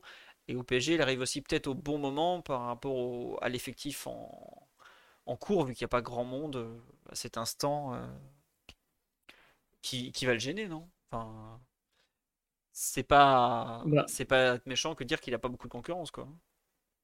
Bah non, j'ai l'impression que sur ce poste d'avancante là, enfin, sur la préparation euh, du, peu que j'ai vu du PSG, il n'y a, personne qui, se dégage sur ce poste-là. Donc, euh, enfin, moi, je pense même qu'il va partir, euh, en tout cas dans l'idée de, Luis Enrique, il va très vite partir avec le statut de, titulaire, quoi. Sauf s'il y a une autre crue euh, type euh, Colomwani, que ça rebat un petit peu les cartes. Selon l'avenir de Mbappé, de Neymar, est-ce qu'il faut les aligner euh, Enfin, s'ils sont là, du coup, faut les aligner, donc faut s'organiser au niveau de l'attaque. Tout le monde peut pas jouer en même temps. Mais euh, je pense qu'il peut totalement partir euh, très vite avec un statut de titulaire. Très bien. Euh, on nous dit pourquoi Højlund a 85 millions d'euros, 9 buts, et Ramos 65 millions d'euros pour 27. C'est pas logique, pour 27 buts. Alors déjà, il y a deux choses, c'est que Højlund est plus jeune et un peu plus annoncé depuis qu'il est... euh, faut savoir que l'Atalanta est quand même mis 18 millions d'euros. Euh, signe à Manchester United où le club le voulait absolument, absolument, absolument. Enfin, surtout l'entraîneur qui, par le plus grand des hasards, a le même agent que le dénommé Rasmus Højlund. Vraiment, ça c'est incroyable. Ah, bizarre, hein. Euh, voilà, après, y a, je pense que, comme dit sur live, le, le- le fantasme du nouveau Haaland, sachant que bah, United est le concurrent de City, et l'Atalanta était dans un fauteuil pour, euh, pour vendre, vu qu'ils avaient déjà la solution de secours, qu'ils avaient un contrat blindé, et que euh, c'est plus, compliqué parfois de sortir un, joueur de l'Atalanta que de Benfica, où Sébastien pourra malheureusement le confirmer, mais tout a un prix, et en général, on connaît le prix dès le mois de juin, alors euh, voilà. On connaissait le prix d'Enzo Fernandez au 1er janvier. hein. Il aura fallu euh, 30 jours à Todd Boehly pour réaliser qu'il allait devoir mettre les 130 millions, mais au Benfica, tout a un prix. C'est ça à peu près, non? Bah oui, euh, bah, tout, tout a un prix. Enfin, euh, le, le meilleur exemple pour moi euh, sur les dernières, bah, il y a Enzo clairement, mais avant ça pour moi c'était Joao Félix quoi. C'est franchement, il fait même pas six mois à Benfica quoi. Et le... et sauf que derrière il y a une offre à 127 millions d'euros quoi. Donc tout, tout le monde a un prix à Benfica. hein. Ouais. Tiens, question intéressante sur. Est-ce qu'on a déjà eu au PSG un joueur qui s'appelle Gonzalo? Bah Guedes, oui, voilà. Bah, Guedes Bah ouais, Guedes, hein. Oui, tout simplement. Euh, donc c'était euh, pareil, Benfica, c'était janvier 2017, qui est pas resté bien longtemps au final. Euh, on nous dit aussi, est-ce que vous pensez que c'est un choix validé par Luis Enrique plus qu'un Kane? Euh, bah, je me permets de répondre. Je sais pas à quel point le... Luis Enrique dirait jamais non à Harry Kane. C'est un profil trop complet, trop intéressant, vraiment un, un super joueur. Mais je pense qu'un joueur comme Gonzalo Ramos, avec euh, son poids dans la surface, avec sa capacité à marquer, son jeu aérien et son habitude du contre-pressing, sa jeunesse, sa, fougue, son envie, c'est quand même un joueur très généreux, on le voit dans les courses, euh, ça lui parle énormément. Et de ce que je comprends, de ce que je vois qu'il essaye de mettre en place, il a besoin d'un mec dans la surface. Il a besoin d'un attaquant qui va lancer le pressing pour entraîner les autres derrière lui. Euh, il a besoin d'un joueur euh, intense. Euh, Luis Enrique est un joueur qui est un coach pardon, qui est quand même très porté sur l'intensité, le, la course, le fait d'aller vite devant, ce genre de choses. Ça correspond à un, joueur un peu moderne comme Ramos. Donc moi j'ai à peu près aucun doute que c'est un profil qu'il a totalement validé. Il y a des noms que je vois passer, je fais ça colle pas ça. Lui pour le coup, je trouve qu'il coche euh, beaucoup beaucoup beaucoup de cases. Après, peut-être qu'il aurait préféré un autre joueur, tout ça, mais pour moi, c'est vraiment un, un joueur qui colle, non? Je sais pas, euh, Omar, Titi ou, ou Elton, je vais, je vais lui remettre le micro. euh, si vous partagez un peu cette, cette analyse, ou même toi, Sébastien, sur, euh, sur la, la vision euh, Luis Enrique. Ouais, moi je pense que moi je pense que Luis Enrique va l'adorer. hein. Ça, ça y a pas de problème. Et je pense que Ramos il sera très content sous, Luis- sous Luis Enrique. Moi là. le, la seule inquiétude que je peux avoir final sur tout ça, c'est le fait que bah, il y a les dossiers Mbappé, il y a les dossiers Neymar, c'est impossible aujourd'hui, je trouve, de, vraiment se projeter sur l'attaque du PSG et de, pouvoir affirmer des choses et que machin va performer et que lui va s'épanouir. et C'est c'est encore un peu, un, peu, le flou, mais, mais dans l'idée, moi je pense que Gonzalo Ramos il sera très bien sous, sous Luis Enrique. Ouais. Pardon, j'étais en train de régler les micros, tout ça. Euh, Titi, tu ou Omar, vous êtes d'accord un peu sur l'approche euh, Luis Enrique, ce qu'on a vu sur les matchs de préparation et tout ce qu'on voit du joueur, ça, ça colle totalement, non? Ouais, Omar? Moi, j'ai jamais vu Luis Enrique jouer avec un neuf de ce style. Ah aussi loin, aussi loin que je me rappelle, je l'ai jamais vu faire confiance à ce type de neuf. Donc, non, non, mais c'est intéressant ce que tu. Ouais, tu, tu penses qu'il va. Soit il change de style, soit il. Euh, il va. Il va... Euh, pour répondre à ce que vient de dire Elton, la confiance à Morata, elle est quand même parcellaire. Il y, a, il y a des cas de figure et des contextes dans lesquels il, il s'en est passé et il avait préféré utiliser Asensio. Ce que, ce que je dis, c'est que si tu regardes le fil de la carrière de, euh, de Lucho, bah, sa pointe, elle ressemble. C'est pas l'archétype de, des qualités fortes de, Gonzalo Ramos. Après, ça met pas, ça met pas en branle la confiance qu'il va lui accorder, surtout dans le contexte du PSG. Ce que je dis, c'est que en général, c'est pas, pas les neufs comme ça qu'il choisit. Même Morata, je trouve que ça ressemble pas trop. Il est capable de plus de choses dans les grands espaces que, ce qu'il est capable de, de faire au moment où on se parle, Ramos. Et sur la partie défensive, par contre, le, le, volume, la, la, densité, là, ça, ça, colle quand même, non Tu trouves pas? Oui Après, faut pas qu'on. Enfin, c'est pas Wayne Rooney, quoi. C'est. c'est En fait, je crois que le, là où nous, on a un biais, c'est que pour nous, presser, c'est anormal. Alors qu'en réalité, il a juste un comportement et, et un replacement à la perte qui, va être une totale découverte pour, euh, pour, ceux qui suivent le PSG, mais en réalité, c'est pas un monstre de pressing non plus. quoi. C'est vrai qu'il était dans une équipe qui, qui presse beaucoup, mais c'est vrai que c'est pas. Enfin, comme tu dis, on est tellement, on a tellement un biais euh, à force de les voir rien faire que. Ah, si, si Draxler il a pas survécu sous Schmitt, euh, les raisons elles sont, elles sont claires, nettes et précises quoi. Donc c'est sûr que là-dessus, ça va, ça va totalement détonner. Ouais, c'est vrai que Julian n'a pas tenu face au pressing. Le problème n'a pas été technique. Le, problème a été au niveau de la respiration et du cardio. Mais bon. Euh, Sébastien, tu veux rajouter un dernier truc sur Gonzalo Ramos, rebondir à ce que dit euh, Omar euh, Est-ce que tu partages effectivement le, le fait que Ramos est peut-être un profil un peu différent de tout ce qu'il a pu voir jusque-là? Tu veux dire euh, par rapport à ce qu'a connu euh, Lucien Riquet Oui, oui, oui. Bah, bah, après, moi, je, je déteste pas la, la, comparaison avec euh, Morata, même si effectivement il y a des différences, et c'est vrai que dans les, dans les grands espaces, c'est c'est peut-être là où, où aussi Gonzalo Ramos peut avoir une marge de progression, peut-être aussi parce que c'est pas toujours ce que trouvait plus facilement Benfica, surtout en championnat. Euh, c'est peut-être pas non plus ce qu'il trouvera le plus facilement du coup en Ligue 1 euh, vu qu'il joue au PSG. Euh, où il va se retrouver parfois peut-être pas mal face à des blocs bas et, des murs. mais, mais oui, moi je, moi je pense vraiment, enfin en tout cas sur, sur les préceptes qu'a l'air de vouloir appliquer Luis Enrique, sur, sur les idées qu'il a au PSG, moi j'ai hâte quand même de voir ça. J'ai hâte de voir ça. J'espère quand même qu'il pourra jouer avec une équipe qui tiendra la route, surtout dans un club qui tiendra la route, où il n'y aura pas d'histoires compliquées qui vont parasiter l'équipe, euh, où j'ai quand même envie qu'il performe un petit peu maintenant euh, pour la sélection. Euh, moi, je suis quand même assez, enfin globalement assez confiant et je pense vraiment que ça peut, que ça peut matcher avec le PSG de Luis Enrique. Bon, bah écoute, ça sera, je pense, la conclusion sur ce thème Ramos, parce que ça fait déjà une heure qu'on te questionne dans tous les sens. On verra, euh, normalement, on espère dès samedi contre Lorient, première journée de championnat, 21h au Parc des Princes. On va te remercier pour tout, euh, tout ton temps, toutes tes réponses, etc. Euh, etc. Merci de l'invitation surtout. Mais il n'y a pas de souci, ça nous fait très plaisir. on n'a pas tous le temps de regarder le Benfica tous les week-ends, même si le championnat du Portugal est quand même en général pas trop mal en termes de suspense au moins.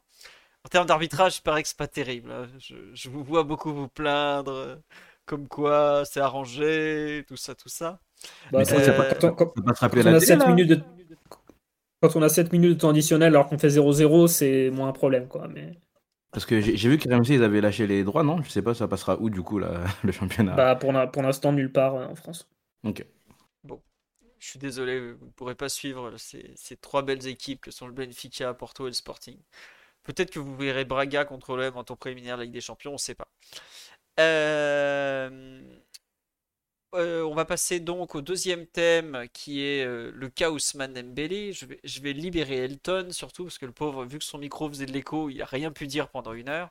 Avant de passer au cas d'Ousmane, je voudrais juste remercier euh, Signo98, Sepacris, Orange Litman, Rémi Despo, Fran GB75. Vous avez plein, Constant Ocosila, JV Aurel. Et je crois que c'est tout pour les subbers. Euh, donc pour le petit sub en cours de, podcast, j'ai pas arrêté Sébastien pour, pour les citer, ne m'en voulez pas. On passe au deuxième thème de l'émission.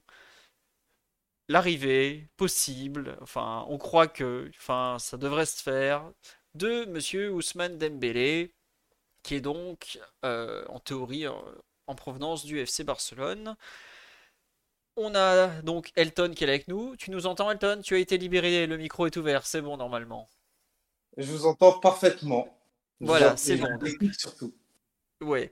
Euh, on va faire un petit point. Donc, il y a une semaine, même dix jours maintenant, on a appris que le PSG était très chaud pour faire signer Dembélé. On a appris qu'il avait une clause à la Liga de 50 millions, mais c'est pas celle qu'on allait utiliser. On va plutôt utiliser euh, la clause privée dans son contrat. Alors, le contrat de Ousmane Dembélé, j'ai rarement vu un truc pareil. Je sais pas qui sont les avocats du, FC Barcelone, mais vraiment, euh, ils ont dû relire des trucs improbables sur ce contrat. Et donc, euh, le PSG s'est plus ou moins mis d'accord avec le Barça, donc on, va verser 50 millions d'euros. Et ensuite, ce bon Ousmane est arrivé jeudi dernier à Paris, petit vol privé, tout ça. Il était censé passer sa visite médicale. Et en fait, bah non, et dimanche, on lui a fait bah, Ousmane, faut que tu retournes là-bas en fait. Donc il s'est entraîné dimanche euh, en fin d'après-midi. Il s'est entraîné ce lundi à l'écart, visiblement, avec un autre qui revient de blessure, dont je me souviens plus le nom. Mais aujourd'hui, il est toujours au Barça. Parce que si on comprend bien, alors le PSG dit que le Barça fait traîner parce que euh, ils veulent pas euh, tout ça. Le Barça a dit au PSG on a des problèmes administratifs. La presse catalane dit, mais en fait c'est pas compliqué, c'est que le Barça veut pas donner la moitié des 50 millions d'euros à l'agent, comme c'était plus ou moins convenu dans la clause, parce qu'ils estiment que les conditions qui étaient à remplir ne sont pas remplies. Donc en gros, euh, bah, c'est un peu bloqué à cet instant. Le PSG, enfin, surtout l'agent tente de rassurer le PSG en lui disant vous inquiétez pas, ça va se régler tout ça. Euh, Aujourd'hui, toujours est-il que Ousmane est toujours à Barcelone, euh, qu'il n'a pas pris l'avion ce soir pour venir à Paris visiblement. Est-ce que Elton, j'ai à peu près bien résumé la chose euh, concernant notre ami euh, Ousmane? Oui, totalement. Il y a beaucoup d'interprétations quant à la nature de la clause, qui doit payer qui, mais toujours est-il qu'on va arriver pour moi à une situation qui est ubuesque. Mardi soir, le Barça va plus ou moins lancer sa saison avec le trophée Gamper, le traditionnel trophée Gamper, qui sert de présentation pour l'AC Barcelone. Bon, cette année, ça ne sera pas au Camp Nou. Le Camp Nou est, en travaux jusqu'au mois de novembre 2024, si je ne dis pas de bêtises. Et donc, euh, cette saison, le Barça sera au stade olympique de Montjuic, si je le prononce bien. Et donc, euh, par rapport à ça, on risque d'arriver sur une situation ubuesque où Ousmane Dembélé pourrait être présenté au public. Et je vous laisse imaginer Ousmane Dembélé présenté, euh, présenté devant le public du stade olympique, en sachant qu'il devrait partir. Hiring for your small business? If you're not looking for professionals on LinkedIn, you're looking in the wrong place. That's like looking for your car keys in a fish tank.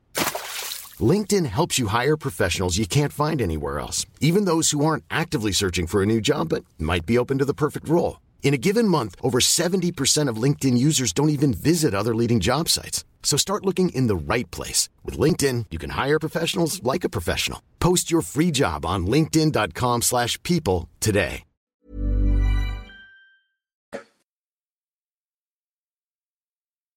Ça va être exceptionnel, ça. C'est euh, Titi se moque et dit, demande si Messi va venir annoncer au public que la Ligue des Champions revient cette année au Camp Nou. Messi a d'autres problématiques parce que j'ai cru comprendre qu'il marchait bien aux États-Unis, donc il a d'autres soucis, enfin des soucis euh, mineurs, mais euh, toujours est-il que du côté du FC Barcelone, j'espère que la raison va l'emporter et qu'on va éviter à Ousmane Dembélé de prendre ce que je pourrais appeler une foudre, notamment du côté du public de Barcelone parce que j'imagine qu'il y aura un peu de ressentiment. Oui, oui, oui. Bah, il y, a, beaucoup de ressentiments le concernant en plus parce que en fait pour ce bon, Ousmane avait remplacé Neymar à l'été 2017 et Ousmane a eu un peu le même parcours que Neymar, donc euh, beaucoup de blessures, quelques coups d'éclat, peu de continuité, quelques matchs où on se dit euh, il, est il est vraiment trop fort, c'est un talent hors norme et euh, depuis l'arrivée de Xavi, donc en novembre 2021, si je ne me trompe pas, ça va un peu mieux. Il a fait une année 2022 complète. Il s'est reblessé finalement début 2023 à la sa fameuse cuisse qui est, quand même régulièrement touchée. Enfin, en tout cas, il a beaucoup de problèmes aux ischio-jambiers. Le Barça lui a donné le, temps de revenir et, il part. Et il y a beaucoup de, de gens un peu comme au Bayern avec euh, Luc Hernandez qui dit c'est pas normal, on lui a donné beaucoup et finalement il part un peu comme un voleur. C'est un peu l'idée générale en Catalogne, non? Oui, c'est ça. Il y a un sentiment de trahison quand on évoque le cas Ousmane Dembélé, parce que tu fais bien de le préciser sur euh, l'année 2022. Effectivement, on est sur une année complète parce qu'il y avait eu un travail qui avait été intéressant, notamment pour prévenir ses soucis physiques, avec notamment le physio euh, Noguera qui avait été très important euh, dans ce processus-là. Et ça avait coïncidé avec une époque où Dembélé avait été élu meilleur passeur de Liga, devant notamment Karim Benzema. On aurait pu penser qu'après avoir signé son nouveau contrat et ne pas avoir prolongé, c'est très important de le préciser parce qu'en juillet 2022, il avait signé un nouveau contrat, il allait continuer sur cette lancée. Effectivement, il y a eu un bon début de saison. Après, il y a eu un tournoi avec euh, ce fameux mois d'octobre qui a coïncidé avec euh, euh, les rencontres face à l'Inter, face au Real Madrid, où Ousmane Dembélé passait à côté. Ensuite, il y a eu la trêve avec la Coupe du Monde. Il revient avec euh, notamment cette Super Coupe d'Espagne remportée par le Barça. Et il y a la cassure avec euh, notamment cette blessure face à Girona. Et Dembélé n'est jamais revenu parce qu'il y a eu euh, trois mois d'absence. Et trois mois d'absence qui ont coïncidé avec les mois très importants pour le Barça au moment d'aller chercher cette Liga. Et dès qu'il est revenu, c'était pour des matchs qui n'avaient plus vraiment d'intérêt pour l'historique de la Liga 2022-2023. Donc on aurait pu penser que sur la saison 2023-2024, il allait notamment donné euh, sa pleine mesure. Il n'en sera rien puisque Dembélé, après avoir pourtant annoncé qu'il allait s'inscrire dans la durée du côté du FC Barcelone, et ben, il a décidé de changer d'avis et de signer vraisemblablement pour le PSG. On nous dit le, le projet Île-de-France, c'est là finalement. Alors Dembélé est de Normandie, hein, si je ne me trompe pas, il est de. C'est bien ça. Un mec d'Evreux. Oui, de, notamment de, de la Madeleine. Exactement. On peut considérer que c'est le Grand Paris. tu, pour bien généreux. De quoi lui le considère qu'il est de Paris, c'est ça? Non, non, euh, dans, dans, le milieu rap, on le considère avec certains projets, oui. Oui, tout à fait. Il y a un projet euh, comme ça. Et on nous dit Évreux, c'est le très grand Paris. c'est un peu ça. C'est vrai qu'avant lui, euh, Mathieu Bodmer et Bernard Mendy sont du PSG ont été d'Évreux également. sur le, est-ce que sur le parcours de Ousmane Dembélé au Barça, on peut dire qu'il y a quand même euh, un vrai changement depuis l'arrivée de Xavi. Est-ce que c'est euh, c'est finalement lui le seul qui a peut-être su comprendre Dembélé et l'utiliser avec euh, à, bon escient en fait, non? Qui a sûrement donné un rôle important. pour moi, l'Alliance, c'est cet outil-là parce que Dembélé l'avait dit notamment dans une interview à RMC. Coman lui avait aussi donné de la confiance, il lui avait donné de la continuité et il y avait eu un bon passage au courant 2021. Et c'est vraiment avec Xavi qu'il y a eu une importance, parce que Xavi, plusieurs fois de manière publique, a érigé euh, Dembélé comme un joueur fondamental, un joueur qui était très important, un joueur qui devait euh, guider le Barça euh, vers des succès. Et en ce sens, on a eu un rôle sur le terrain qui est en adéquation avec ses paroles. Donc je pense que c'est surtout Xavi notamment qui l'a qui aidé à avoir un rôle très important. Et la considération, Dembélé, on a eu aussi bien avec Valverde, pas avec Sétienne, parce qu'il se trouve qu'il avait été blessé euh, durant le court passage de Kiki Setien.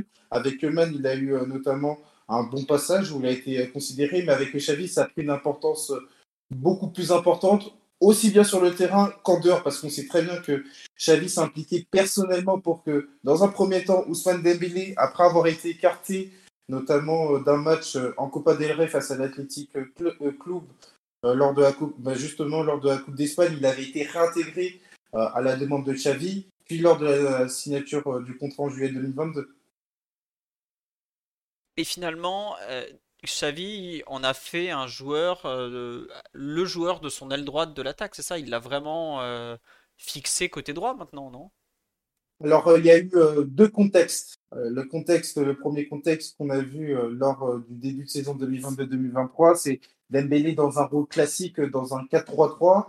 Après, j'ai évoqué le, tournant de la saison pour moi du côté du FC Barcelone, c'est le mois d'octobre, un mois d'octobre qui est pas bon avec euh, les résultats décevants face à l'Inter, donc qui coïncide avec l'élimination précoce en Ligue des Champions, la défaite lors du Classico et par rapport à ça, Xavi a décidé de davantage solidifier son équipe avec notamment l'incorporation d'un quatrième milieu. Donc on va dire que Ousmane Dembélé a été dans un rôle hybride, c'est-à-dire qu'il était dans une attaque à deux avec euh, avec Lewandowski, mais à côté de ça, il était euh, sur le côté droit, je m'explique. Gavi était sur le côté gauche, il faisait office de quatrième milieu. Donc il y a eu deux contextes au cours de la saison où Dembélé a été euh, utilisé par Xavi. Très bien, très bien. Et euh, aujourd'hui au PSG, on, on peut l'imaginer aussi bien à gauche qu'à droite, ou finalement, sur ce qu'il est devenu à Barcelone au cours des dernières années, c'est plus devenu un joueur du couloir droit comme en équipe de France, par exemple? C'est beaucoup plus un joueur du couloir droit définitivement parce qu'on a vu que dès lors que Rafinha est arrivé, Rafinha, on sait qu'il a davantage d'appétence pour le côté droit. Et on a essayé notamment Ousmane Dembélé sur le côté gauche. Clairement, on a vu qu'il perdait ses qualités euh, premières et donc il est beaucoup plus à l'aise sur le côté droit où il a beaucoup plus de latitude pour revenir à l'intérieur, pour aller percuter. Alors que sur le côté gauche, c'est un peu plus compliqué. Et on l'a vu aussi en équipe de France où on a vu qu'il était davantage fidélisé sur le côté droit de manière traditionnelle sur euh, le passage de Dembélé au Barça, le côté gauche n'a pas été euh, son point fort, clairement. C'était davantage le côté droit. C'est marrant parce qu'il s'était passé un peu pareil à Dortmund. Il avait commencé, euh, Tuchel l'avait mis un peu à gauche. Après, il l'avait mis carrément à droite. Et ensuite, il l'avait fixé dans une sorte de rôle de numéro 10, improbable, tout ça. Donc, faut plus l'imaginer comme une solution à droite et pas forcément à gauche. Titi, Omar, vous avez des questions pour notre ami Elton ou sur le live? Tiens, on nous demande, très bonne question. Est-ce que vous pensez que ça peut marcher avec Hakimi? Ça peut marcher, oui. Euh, pour moi, ça peut marcher parce que c'est vrai que Ousmane Dembélé, alors, euh, c'est vrai que j'ai pas été le dernier à adresser des critiques euh, à Ousmane Dembélé, vous l'avez vu tout au long de la saison écoulée. Mais à côté de ça, il faut aussi contextualiser à savoir que Ousmane Dembélé était quand même dans un secteur qui était quand même sinistré c'est le grand manque euh, du côté du SC Barcelone, je vais te dire euh, globalement depuis le premier départ de Daniel Alves, à savoir que euh, ce côté droit est quand même un côté sinistré. Lionel Messi était de manière théorique sur le côté droit lors de la période de la MSN, mais il revenait très souvent à l'intérieur du jeu. Ensuite, il y a eu un Lionel Messi qui est revenu davantage dans l'axe. Ousmane Dembélé, petit à petit, est arrivé sur ce côté droit. Il n'a jamais pu compter de manière régulière sur un latéral qui allait euh, dédoubler, qui allait l'aider. Donc par rapport à ça, ça a pu le desservir. Et je pense que dans une formule classique avec un latéral qui aura beaucoup plus de latitude pour l'aider, je pense que ça peut, euh, ça peut servir à Ousmane Dembélé parce que en fait c'est aussi quelque part le drame d'Ousmane Dembélé, que ce soit dans un contexte équipe de France, mais aussi dans un contexte FC Barcelone. Il s'est très souvent retrouvé avec notamment Jules Koundé, qui a davantage euh, une réflexion de défenseur central plutôt que de latéral classique. Ouais, au final, il se retrouve un peu tout seul sur son aile à devoir assumer euh, bah, tout le poids de l'aile, quoi, tout simplement. Et on a connu Dembélé à, Rennes, feu follet, dribblant tout ce qui passe, euh, absolument insaisissable. Aujourd'hui, il a 26 ans, il a été beaucoup blessé.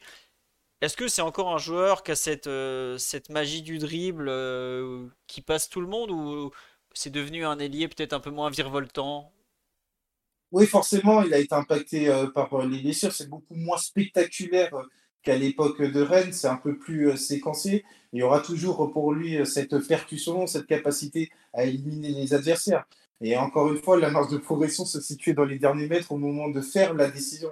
C'est ce qui a été le manque pour Ousmane Dembélé, mais maintenant sur cette capacité justement à dribbler, à percuter. Oui, il a encore ses qualités, mais c'est beaucoup moins explosif qu'avant parce que les blessures, de manière très logique, sont passées par là. Et justement, les blessures, euh, il y en a eu. On nous demande est-ce qu'il est irrégulier? Est-ce que Ousmane Dembélé est irrégulier, Elton? Tiens. Ah oui, ça c'est sûr. on n'a jamais pu avoir, dans un premier temps, un joueur qui a pu avoir de la continuité. Et même quand il était là, on n'a jamais pu avoir un joueur qui a pu te donner cinq euh, bons matchs de suite. Et ça, c'est un problème parce que c'est ce que j'ai reproché notamment à Xavi. Il y avait une inadéquation entre le fait de donner un statut important à Ousmane Dembélé et le rendu final. à savoir un joueur qui n'était pas capable de s'inscrire dans la durée et d'avoir un standard technique qui te permettait de dire que Ousmane Dembélé était un référent du FC Barcelone. J'ai tendance à penser qu'il a occupé ce rôle de leader, entre guillemets, par défaut sur le terrain, parce qu'en fait, Xavi l'a mis sur un piédestal, mais il n'a pas forcément rendu sur le terrain, donc euh, ça a contribué à quoi? Ça a contribué à un joueur qui a été irrégulier. Alors, je n'oublie pas le fait que sur la première partie de saison, effectivement, il y a deux bonnes choses, il faut quand même le dire, même si j'ai évoqué le passage du mois d'octobre qui n'est pas satisfaisant et qui a notamment occasionné euh, notamment une capsule qui est passée euh, sur les réseaux sociaux. Mais à côté de ça, oui, il y a eu de bons passages, mais pas sur la durée. Et ça, c'est la problématique d'Ousmane Dembélé, parce que quand on parle d'Ousmane Dembélé, c'est l'inconnu sur cette capacité, ou plutôt cette incapacité à avoir de longues périodes où ça va être un élément satisfaisant, un joueur de rendement immédiat qui, tous les trois jours, va être performant. D'accord. Et même Xavi n'a pas finalement réussi à lui donner cette euh, réelle continuité, cette réelle euh, régularité finalement? Parce que moi justement, j'avais, je regarde pas souvent le Barça, je vais pas faire semblant. Hein. J'avais un peu l'impression d'un joueur qui, bah, de par la continuité qui lui avait été offerte en termes de temps de jeu, arrivait à produire de, au moins de façon statistique, euh, de façon régulière. Mais pas tant que ça visiblement.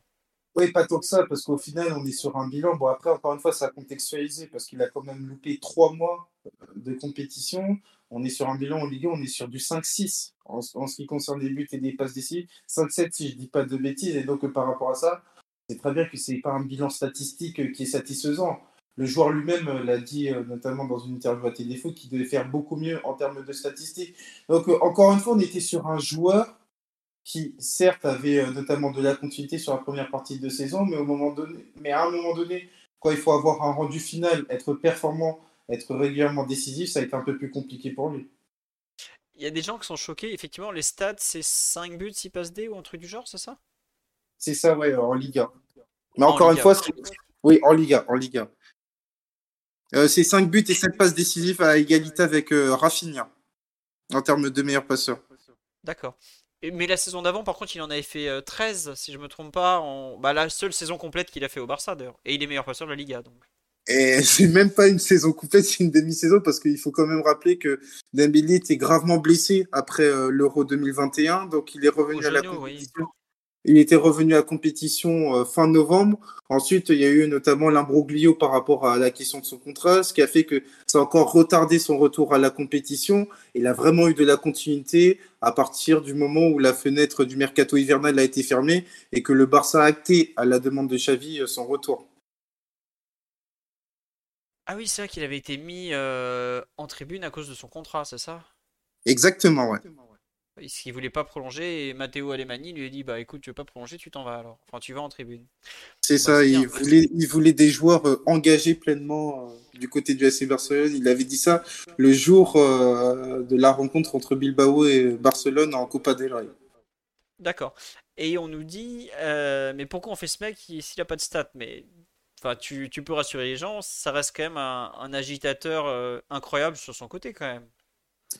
Je pense que, et c'est pour ça que un départ est une bonne chose, il y a besoin d'avoir un nouveau contexte pour Dembélé parce que le fait d'être à Barcelone, ça lui rappellera toujours euh, des mauvais souvenirs, il y aura toujours une attente disproportionnée, liée principalement à son prix de transfert. À partir du moment où il y a eu ce prix de transfert, ça sera un marqueur très important dans la carrière de Dembélé qui fait que encore une fois, quand Xavi parle d'un joueur qui est fondamental, qui est très important pour le FC Barcelone, et qu'au final, il y a ce décalage avec les performances, et ben forcément, il y a du ressentiment, il y a un sentiment d'incompréhension, à savoir un joueur qui n'est pas performant. Et donc, moi, je pense que changer, entre guillemets, de contexte, bon, même si le contexte parisien, je ne vais pas vous l'apprendre, est quand même très particulier, il est euh, très compliqué, ça peut l'aider justement à repartir notamment sur un nouveau départ et être un joueur qui soit beaucoup plus performant parce que j'ai l'impression que euh, Barcelone lui rappellera toujours euh, des moments qui ne sont pas agréables dans sa carrière. Quand bien, même, quand bien même il a toujours eu une mentalité qui est, c'est vrai, positive là-dessus, sur cette capacité à faire un reset après euh, ses longues blessures. Elton, reviens vers ton micro. Il y a un moment, t'entendais bien, et puis de nouveau, c'était parti. Je sais pas où tu es. ah oui, ah, ouais. Oh, c'est pas grave, t'inquiète pas, ça a duré que 30 secondes, t'inquiète pas. Euh, je reprends, il n'y a pas de souci. Non, non, non, mais t'inquiète pas, euh, je, corrigerai le son. Euh, non, parce qu'en fait, ce que j'ai fait, c'est que j'ai mis le portable de côté à un moment donné, ouais, ça doit être pour ça. Voilà, c'est exactement ça. ça Et en termes de. Donc il y a beaucoup d'inquiétudes au bon... en termes de, de santé, de... de blessures, de tout ça. Est-ce que c'était toujours un thème d'actualité au Barça? Est-ce que finalement euh, c'est une perception extérieure? Il en est où un peu physiquement ce, ce brave bah, physiquement, bah, depuis son retour à la compétition, donc euh, c'était fin avril, si je dis pas de bêtises, ouais, c'était euh, face au Real Betis. Il a eu de la continuité. Bon, après, c'est vrai qu'il faut quand même contextualiser. En fin de saison, il a très souvent débuté en tant que remplaçant parce que la dynamique aidant, il y avait l'équipe qui, qui s'est consolidée à partir de fin janvier avec notamment le 4-4 que j'ai évoqué et donc Rafinha. Et donc par rapport à ça, Xavi a privilégié la continuité. Et très souvent, quand Dembélé rentrait, c'était en tant que remplaçant. Et encore une fois, à partir du moment où le Barça était champion quand même de manière précoce, c'est-à-dire euh, au bout de 34 journées, les quatre dernières journées, on peut pas dire que le Barça ait mis la meilleure intensité. Donc Dembélé a eu de la, plus ou moins de la continuité. Il n'y a pas eu de blessure. Là, en match de prépa, il a, évolué face à Arsenal, il a évolué face au Real Madrid. Il n'y a pas eu de soucis apparents. Donc euh, je, touche du bois pour les supporters du PSG. C'est un joueur sain, entre guillemets, qui arrive euh, du côté du PSG. Tu dis sain par rapport au fait qu'il a, a changé en dehors des terrains depuis qu'il arrive au Barça, c'est ça? Il a beaucoup évolué. Oui, là-dessus, oui, euh, parce que euh, c'est vrai que, bah, après, encore une fois, c'est, c'était lié notamment à sa jeunesse. Il y avait eu quelques petits écarts, mais il faut reconnaître que sur le sérieux, il n'y a pas eu à redire notamment ce qui concerne euh, Ousmane Dembélé, parce que les éléments qu'on évoque, les éléments, euh, euh, notamment les retards, ça remonte à 2019. Ça, commence à faire très longtemps, et sinon on a eu un joueur qui n'a pas causé de soucis à part. Le fameux 11 minutos Stardust n'est plus d'actualité, c'est ça? Ouais, c'est ça, c'est plus vraiment d'actualité. D'accord. Euh, Omar ou Titi, je vous laisse euh, poser des questions un peu à Elton si vous en avez, même si je suis sûr que vous en avez. Oui, j'ai re-réglé les volumes sonores en cours de route. Voilà. Tiens, une question sur la live. Est-ce que défensivement, Dembélé est devenu un joueur discipliné en termes de pressing, de replacement, tout ça, Elton? Alors c'est vrai que c'est un travail qui était euh, très important pour Xavi et c'est là où pour moi le Barça a, cimenter notamment euh, sa victoire en Liga, c'est notamment sur euh, ce fameux contre-pressing, ce travail euh, sans ballon. Et Dembélé n'a pas dérogé à la règle. Alors évidemment, comme pour reprendre un bon mot d'Omar, ça sera jamais Wayne Rooney, mais à côté de ça, sur sa discipline, c'est beaucoup plus poussé qu'il y a 3-4 ans quand il est arrivé du côté du SC Barcelone. Donc oui, là-dessus, oui, il a travaillé là-dessus, est capable d'aider son coéquipier, en l'occurrence Jules Koundé. Et ça s'est aussi vu lors de la Coupe du Monde. Bon, un peu trop, parce qu'il a été fautif notamment sur l'action du penalty avec Di Maria. Mais c'est un joueur qui, sur la discipline défensive, même si ça sera jamais le meilleur des défenseurs, il a progressé là-dessus.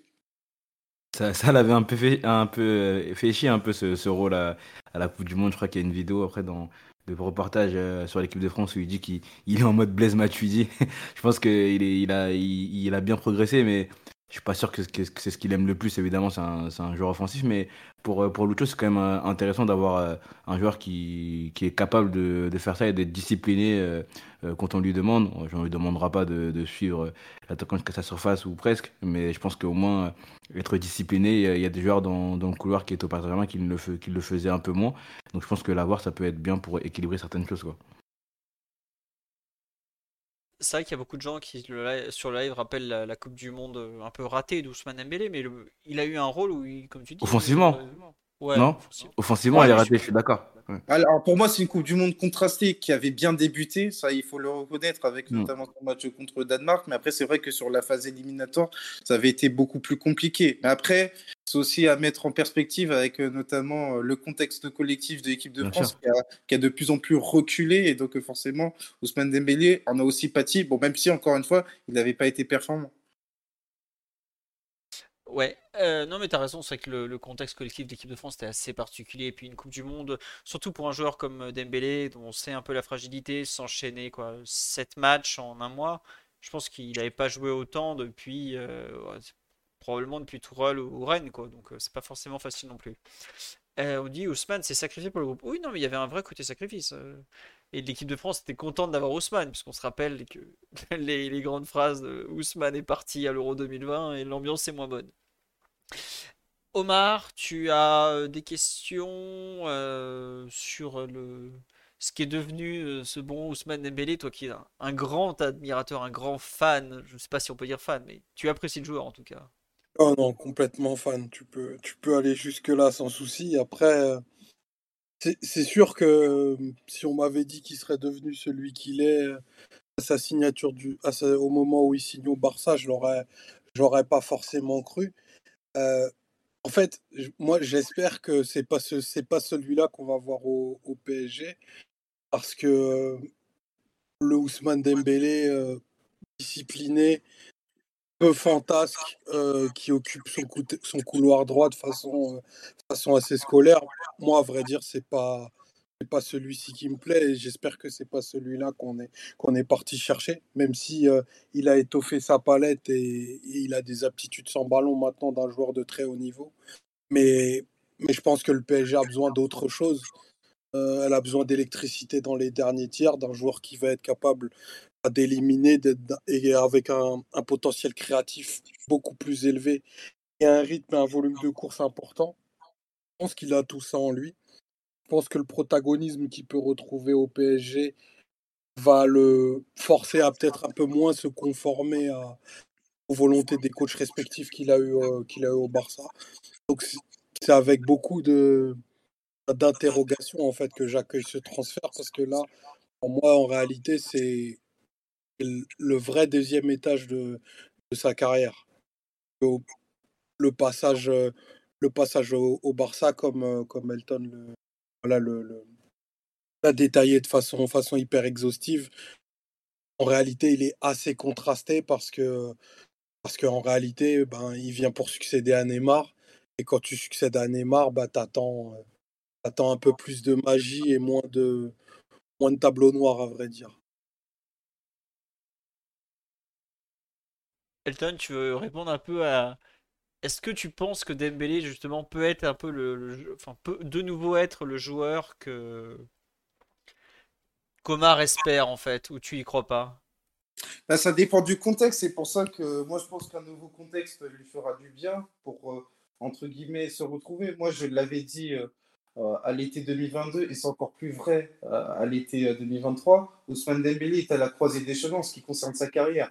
Alors oui, effectivement, il est jeune, et pour se revendiquer en tant que joueur euh, d'élite, là, pour le coup, il doit, il doit passer un cap. Alors, on aurait pu penser que ce serait au Barça, finalement, ce sera du côté du PSG, mais un joueur qui soit beaucoup plus déterminant. Donc, ça passe notamment par justement faire valoir ses qualités offensives, parce que justement, moi, j'ai le sentiment que c'est un joueur qui, petit à petit, s'est entre guillemets industrialisé et qui s'est un peu perdu en cours de route. Et pour le coup, et ça je l'ai euh, déjà dit notamment euh, sur plusieurs tweets, la faute ne revient pas exclusivement à Ousmane Dembélé. Je veux dire par là, il y a aussi euh, notamment le contexte collectif, à savoir un Barça qui l'a peut-être trop surresponsabilisé. C'est-à-dire que, est-ce qu'on a eu le contexte adéquat pour Ousmane Dembélé sur la saison 2022-2023 Je n'en suis pas persuadé parce qu'en fait, il y avait, entre guillemets, un paradoxe entre mettre Ousmane Dembélé sur un piédestal et ne pas nécessairement lui fournir le meilleur contexte collectif. Je veux dire par là, quand tu pars du principe qu'Ousmane Dembélé c'est ton joueur fondamental, trouve un contexte adéquat, et là pour le coup je fais référence à Xavi, trouve un contexte adéquat pour faire valoir les qualités d'Ousmane Dembélé. Et là j'ai évoqué un Ousmane Dembélé qui était dans une zone qui était sinistrée sur le côté droit. Est-ce que c'était le meilleur des contextes pour lui? Je n'en suis pas persuadé. Donc, si ce qu'on on demande sur live, est-ce que tu es pro Xavi Pas concernant l'utilisation de Dembélé en tout cas. Mais. On va, dire, on, va dire, on va dire que j'aime beaucoup plus Xavi joueur que Xavi entraîneur. D'accord. Ah, écoute, des grands joueurs, faut pas forcément des grands entraîneurs, on, le sait. Euh, comment dire? Je... On a un peu évoqué le placement, le... ce qu'il a pu faire au Barça, tout ça.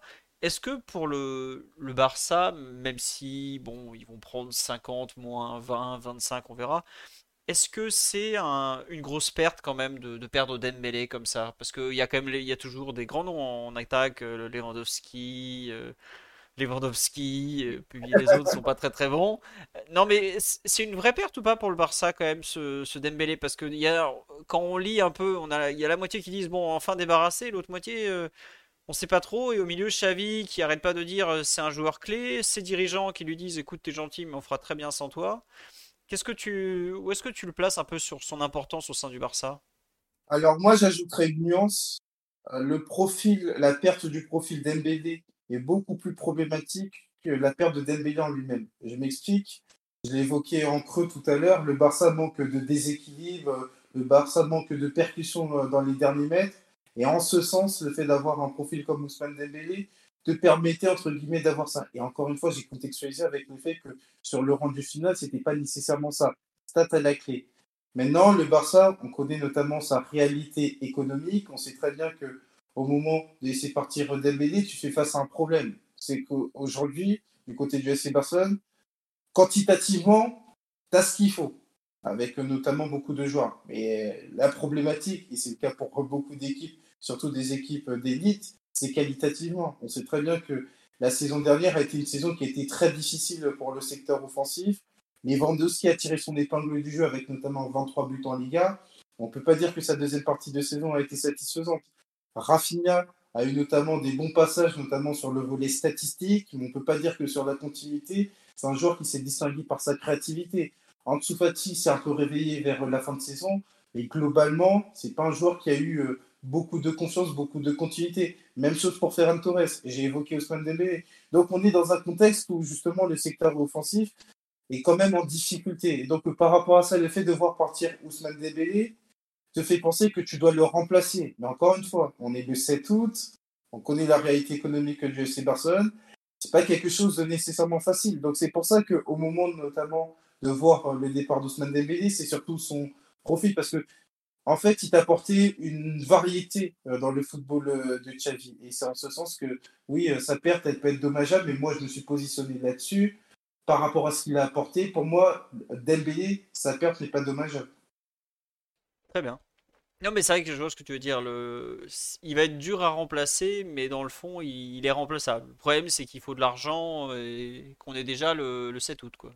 Oui, c'est surtout par rapport à la réalité économique euh, du FC Barcelone, qui vous rappelle euh, à ce jour, euh, notamment sur le site de la Liga, bon, même si ça devrait s'arranger, n'a que 13 joueurs inscrits, il faut quand même le préciser, alors que dimanche, il y a le match d'ouverture face à Retafe.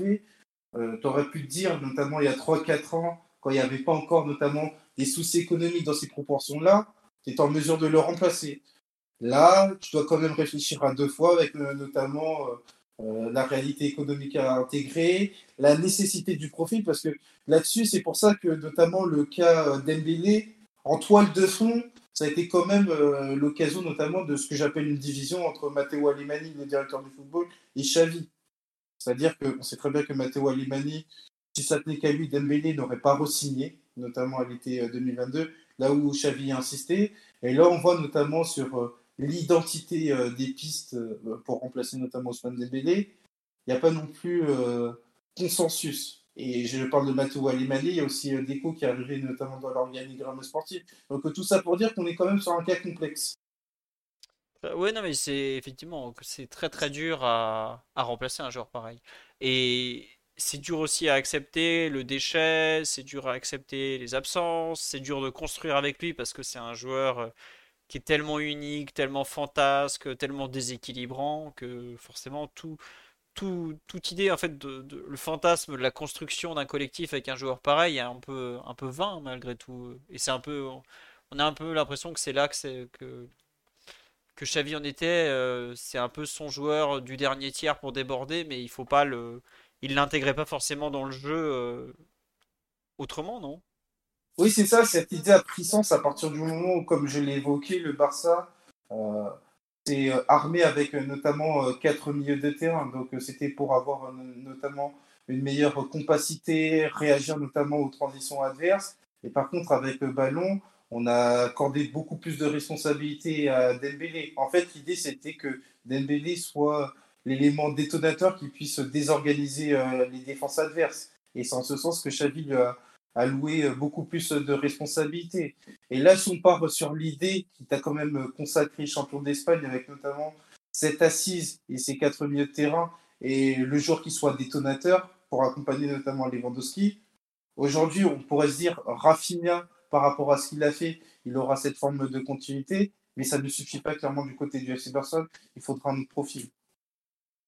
Très bien. Et justement, tu as parlé de, allez, à, l'instant de, Lewandowski, qui est quand même un, attaquant, euh, allez, est-ce qu'on peut dire euh, de surface, je sais pas, mais en tout cas qui a fait sa, beaucoup de sa carrière de, par sa capacité à marquer. Le PG euh, récupère un joueur comme, comme Ramos. Est-ce que Dembélé sera en, mesure justement de, bah, de faire briller Ramos, de lui donner des, bons ballons comme il a. Est-ce qu'il a vraiment su faire briller Lewandowski par exemple? En fait, c'est lié euh, au contexte que j'ai évoqué euh, au tout début, à savoir que au départ, on a vu euh, une équipe barcelonaise qui était, pour le coup, était portée vers l'avant, mais qui était déséquilibrée. Et c'est notamment ce qui t'a coûté les défaites au Bernabeu, la défaite face à l'Inter du côté de Giuseppe Meazza, le match nul rocambolesque face à l'Inter. On avait une équipe qui était de manière traditionnelle en 4-3-3, mais qui est un peu désordonné. Et on avait vu euh, notamment Dembélé et Lewandowski qui étaient capables de se trouver parce qu'on sait très bien que Lewandowski est davantage un attaquant de surface, donc il vivait principalement de centre. Dans le 4-3-3, ça faisait sens. À partir du moment où on est arrivé sur un 4-4-2, ça faisait moins sens. Et c'est en ce sens que et Dembélé et Lewandowski n'ont pas eu forcément euh, cette affinité. Et la blessure de Dembélé a achevé euh, cette idée qu'il y aurait une collaboration euh, fructueuse pour les deux. Donc il faudra voir notamment dans le contexte parisien avec une équipe qui va être davantage beaucoup plus conquérante sur les côtés, qui sera capable de bien animer les côtés. Et en ce sens, si Dembélé il tire son épingle du jeu et il est capable justement de faire mal sur son fameux côté droit, ça pourrait bénéficier à Gonzalo Ramos. Donc moi je pense que et Lewandowski et Dembélé ont été surtout victimes d'un contexte collectif où le Barça est en difficulté notamment pour euh, attaquer avec euh, beaucoup de clarté dans le dernier tir adverse et donc euh, exploiter notamment tous les coins du terrain. Très bien. Et au final, on ne sait pas vraiment à quel point Dembélé aurait pu faire briller Lewandowski parce que c'est comme tu dis, c'est un, un duo qui a été brisé sur l'hôtel du collectif. Ouais, c'est ça, c'est plus ou moins ça qui a été euh, notamment parce que il fallait que le Barça, notamment pour euh, être compétitif, retrouve une assise, notamment euh, son ballon. Et même avec ballon, on a vu que c'était pas une équipe qui avait beaucoup d'idées pour bien attaquer les blocs adverses. Et donc au final, le contexte collectif qui était en difficulté, notamment avec ballon, a fait que les Lewandowski, on sait très bien que ça ne sera pas un attaquant type Karim Benzema, qui est beaucoup plus dépendant euh, notamment de ce qui se passe euh, en amont. Et donc, euh, forcément, donc, dès qu'on est sur un contexte collectif qui est un peu plus compliqué, ça a été notamment matérialisé avec cette série de 1-0 pour le SC Barcelone, notamment en Liga. On a vu qu'il a été en difficulté. Et donc, cette connexion, cette affinité que beaucoup envisageaient en début de saison, en fait, elle a été relative. Elle n'a pas, pas duré énormément de temps. Ouais, je, vois. Et j'ai une question un peu, euh, un peu différente, c'est qu'on a beaucoup parlé de Ousmane Dembélé, euh, la percussion, le dribble, tout ça. Où est-ce qu'il en est en termes de, capacité à faire des passes décisives euh, en profondeur Où il en est dans son jeu de passe? Parce que moi je me souviens justement ce que là où Tourelle avait été exceptionnel avec lui, c'est qu'il en avait fait bah, un milieu offensif complet en fait, qui driblait, qui passait. Il en est où un peu dans son rapport à la passe, au jeu comme ça?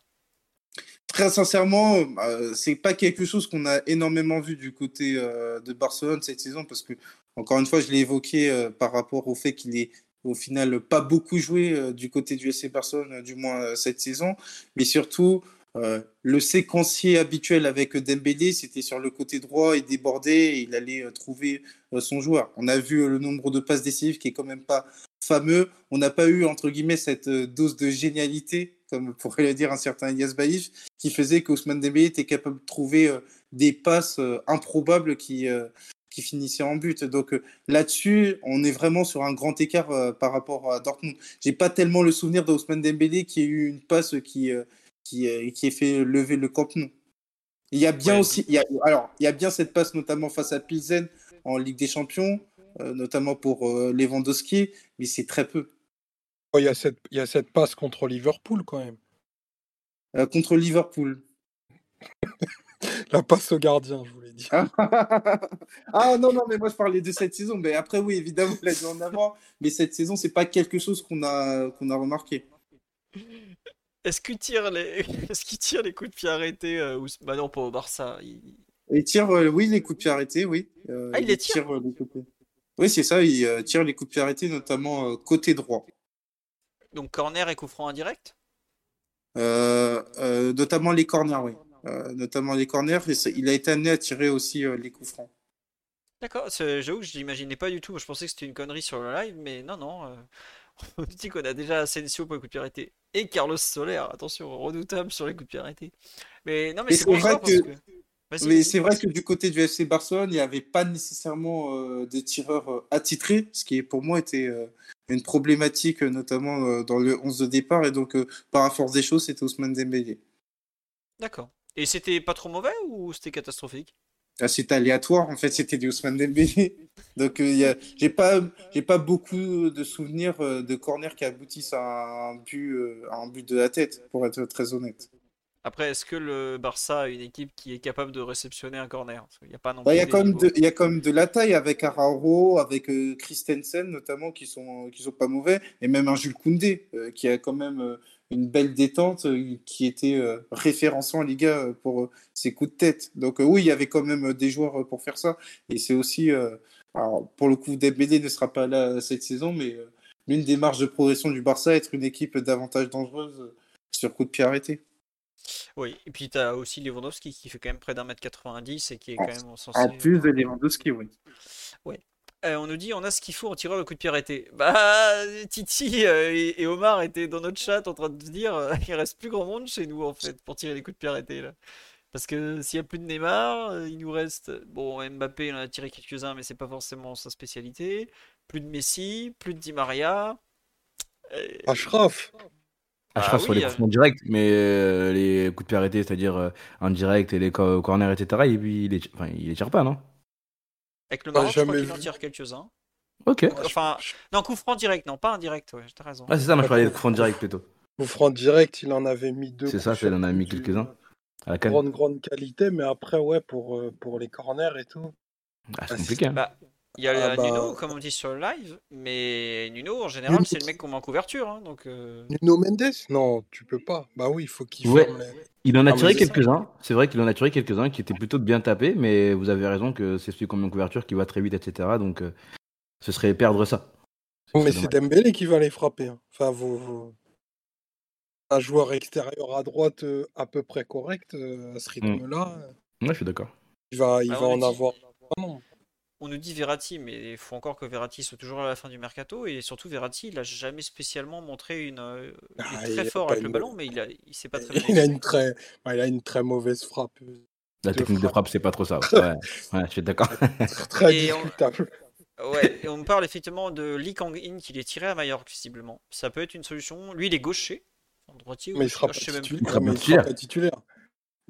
Attendez, on a des maillots à vendre. Hein. Demain, il est. Hein. vos, considérations sportives, on s'en fout. Hein. Bah, attends, ils, se vendent sans match, donc ça va continuer comme ça, il a pas de souci, t'inquiète. Ah bah, au bout d'un moment, les Coréens vont dire Vous êtes sûr qu'il a signé le mec? On le voit jamais. on leur dira Non, mais c'est parce que la LFP, elle a pas vendu les droits en Corée. Euh, vous inquiétez pas. Non, mais oui, oui, euh, il y a un moment, on va avoir un problème de, de coup de pied arrêté de, de tireur. Je suis d'accord, mais bon. Omar, Titi, euh, est-ce que vous avez encore des questions pour euh, notre bon Elton sur, euh, sur Ousmane? Ou pas? Oui, non, pas grand-chose. Si vous en avez sur le live aussi, profitez-en. Ou alors, on va parler de, de l'incroyable Arnao Tenas, qui est gardien remplaçant pour une fois qu'on arrive à faire venir Elton, vous savez, Elton, euh, en tant que ministre du commerce extérieur euh, de la RDC, est très pris. Donc, euh, on va Les parler. elle arrive, je pourrais perdre mon poste. Voilà. Mais on, on s'inquiète pas, tu retrouveras un cabinet ministériel sans problème, Elton. Tout est une histoire de contexte, comme tu me dis souvent. Mais non, juste un petit mot sur euh, Arnaud Tenas, donc qui est le. Je sais pas si je l'ai bien prononcé. Hein, Je connais pas spécialement. Voilà. Qui est donc le gardien numéro 2, 3. J'arrive pas, mais j'arrive même pas à retrouver la photo de lui. Euh, ah voilà, il est là, notre, notre beau gosse euh, catalan. Euh, qui est donc le numéro donc 2 ou 3, on sait pas, du PSG, qui arrive, qui a été formé au FC Barcelone, qui a 22 ans, qui a jamais joué avec l'équipe première, si je, si je ne m'abuse. Qui a... Voilà. Oui, c'est Elton du Club des 5, mais il est aussi ministre sur son temps libre, laissez-le, je vous ai dit, il a beaucoup d'occupations. Mais donc, plus sérieusement, euh, est-ce que tu peux nous parler un peu de ce jeune qui était très annoncé et qui finalement euh, a pas fait grand-chose euh, au FC Barcelone, en fait, en tout cas, qui part en fin de contrat? Réponds à la question clé, Elton. Porqué Tenas Très belle chanson. Alors, Arnaud Tenas, bah, c'était un gros espoir du côté euh, du FC Barcelone, mais euh, en fait, la réalité, c'est qu'il a souffert notamment du fait qu'il est à un poste très spécifique un poste très spécifique où il y a quand même Ter Stegen qui est là, qui est sous contrat jusqu'en 2025. Iñaki Pédé qui est un autre grand espoir du côté du FC Barcelone, qui a un 99, qui a récemment prolongé jusqu'en 2026. Et donc, euh, forcément, avec la réalité économique que j'ai évoquée du côté du FC Barcelone, il avait l'opportunité euh, de prolonger son contrat euh, du côté du FC Barcelone. C'était jusqu'au 15 juin. Le Barça ne l'a pas fait. Et donc, il a été libre. Et donc, il a, était décidé pour Arnaud Tenas de, commencer euh, une nouvelle aventure?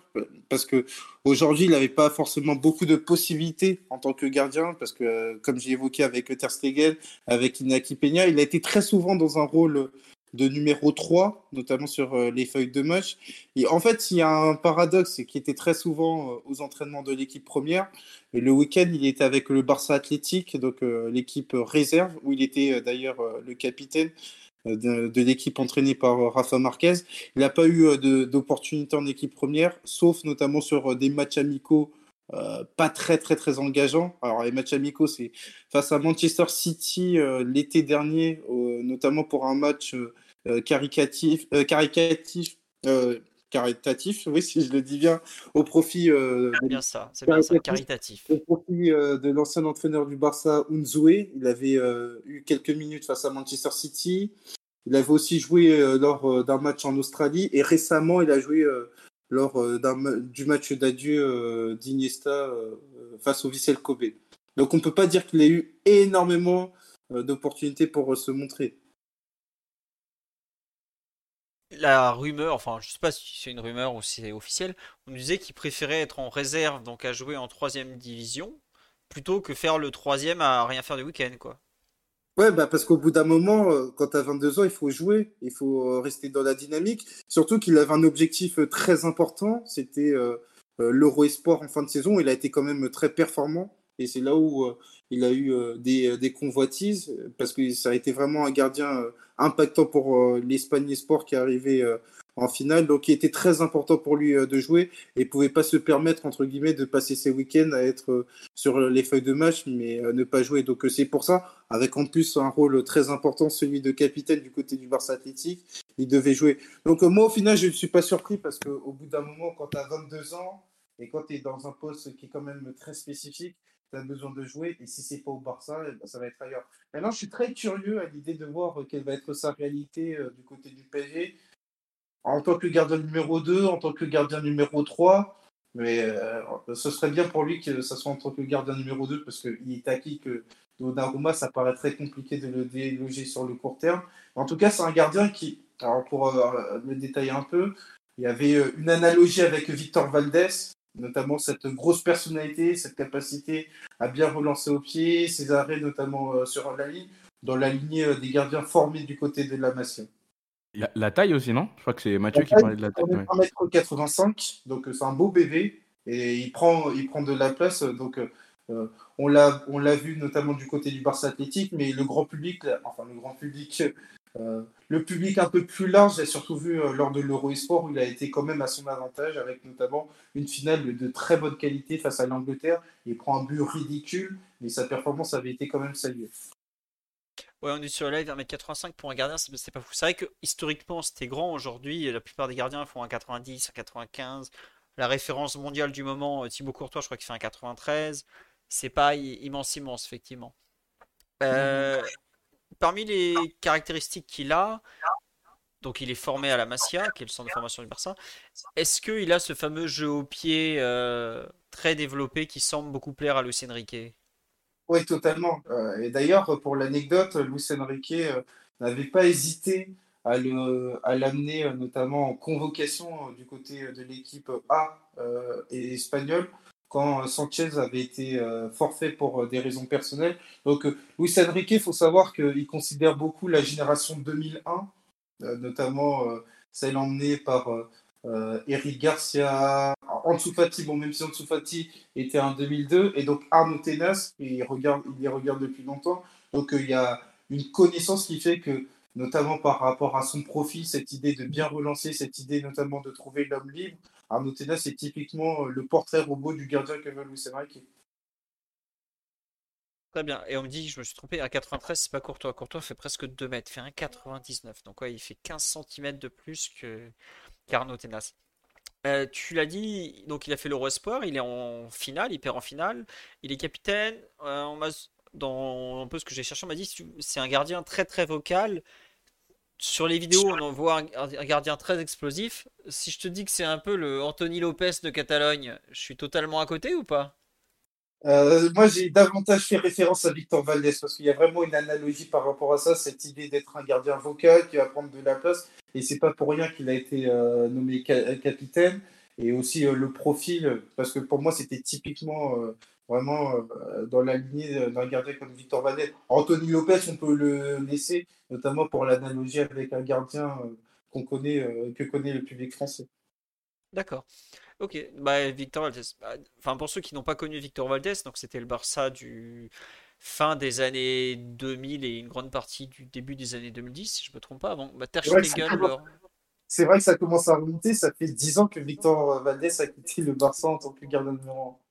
Voilà, c'était le Barça. C'est en gros, Victor Valtes au Barça, c'est 2005-2015 à peu près, si je me trompe pas. 2003-2014 Voilà, avec 2014 il partait déjà? 2014, 2014, euh, euh, en fait, euh, il s'arrête brutalement sur une grave blessure face au Celta Vigo. Ah oui, oui, il se fait les croiser à ce moment-là. Ouais, c'est ça. Bon, voilà. Et c'était donc un gardien qui à l'époque faisait pas forcément l'unanimité euh, de l'extérieur, mais que tous les entraîneurs du Barça aimaient beaucoup parce qu'il avait un jeu au pied très marqué, grosse personnalité, mais euh, il y a eu des fois euh, bah, des, un peu des cagades, quoi. C'était pas un gardien ultra ultra fiable, on va dire, sur, sur sa ligne ou en tant que vraiment ce qu'on attend d'un gardien de but, c'était pas sa spécialité, quoi, globalement. Il a trouvé sa maturité sur le tas. Euh, vraiment, c'est euh, notamment avec euh, l'arrivée de Pep Guardiola où vraiment c'est à partir de 27-28 ans qu'il a trouvé son meilleur rendement jusqu'à son départ en 2014. C'est vrai que Blaise Matuidi lui a mis un but où il n'était pas très très bon en quart de finale à la Ligue des Champions où il se, il se déchire complètement. Même. Ouais, je m'en souviens, oui. bah oui, et eh oui, tu t'en souviens parce qu'au retour tu faisais pas le malin avant que Léo il vous sorte de la panade. Hein. Ah oui, totalement, oui. Euh, on nous dit le, digne héritier de Zoubizarreta. Ah là là, ce Zoubi, quelle époque. Mais bon, c'était il y a longtemps ça. Euh, non, j'allais vous dire une bêtise. C'est pas, c'était pas Zoubizarreta dans le but du Barça en finale de la Coupe des Coupes contre le PSG. C'était euh, le Portugais là, le. Bahia. Victor voilà, L'immense Victor Bahia. Omar, Titi, vous avez une autre question à Elton sur euh, Arnao Tenas euh, où on a fait le tour Peut-être juste un peu en termes de potentiel, tu as donc dit qu'il était un peu bloqué au Barça par Iñaki Peña. Il a fait toutes les sélections euh, espagnoles à un point, il les a limées quoi. Est-ce que tu l'imagines Il n'est pas aujourd'hui un bon gardien de, de Liga ou autre? Parce qu'il n'était pas dans le bon club ou parce qu'il a quand même un peu de mal à franchir le cap du, professionnalisme et du haut niveau? Euh, plus parce qu'il n'était pas dans le bon club, euh, parce qu'encore une fois, il y avait, euh, il y avait notamment des sollicitations à un moment donné. Il y a été question du Real Betis, mais il faut aussi regarder le panorama des gardiens en Liga. On parle des gardiens qui sont quand même.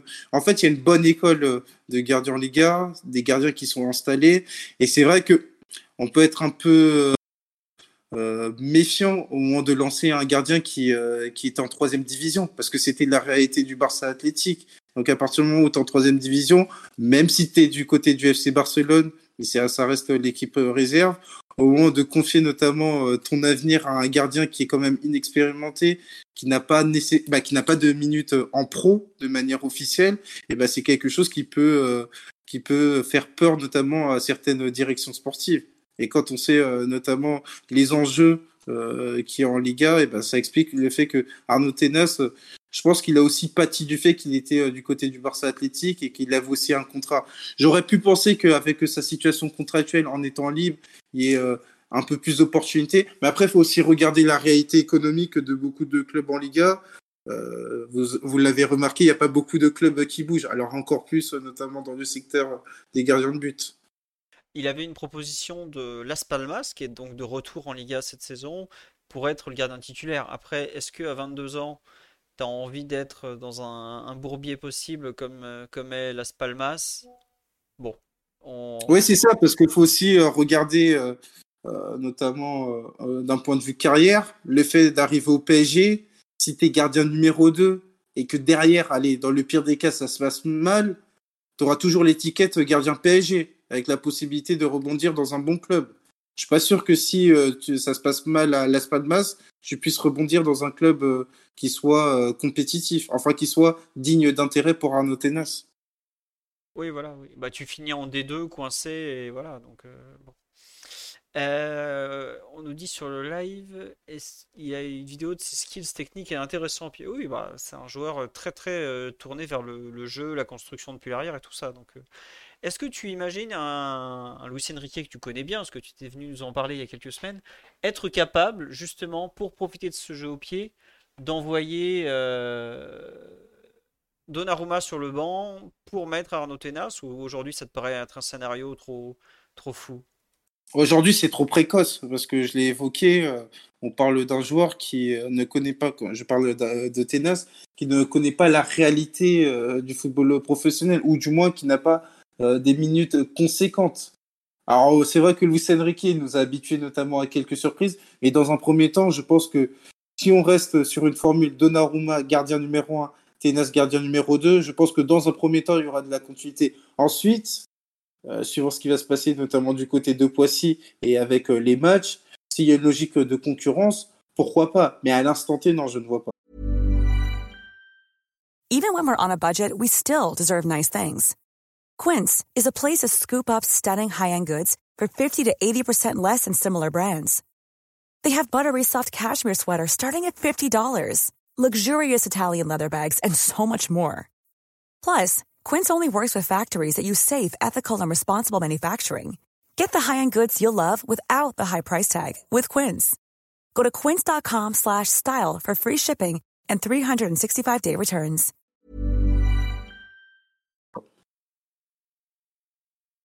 Très bien, très bien.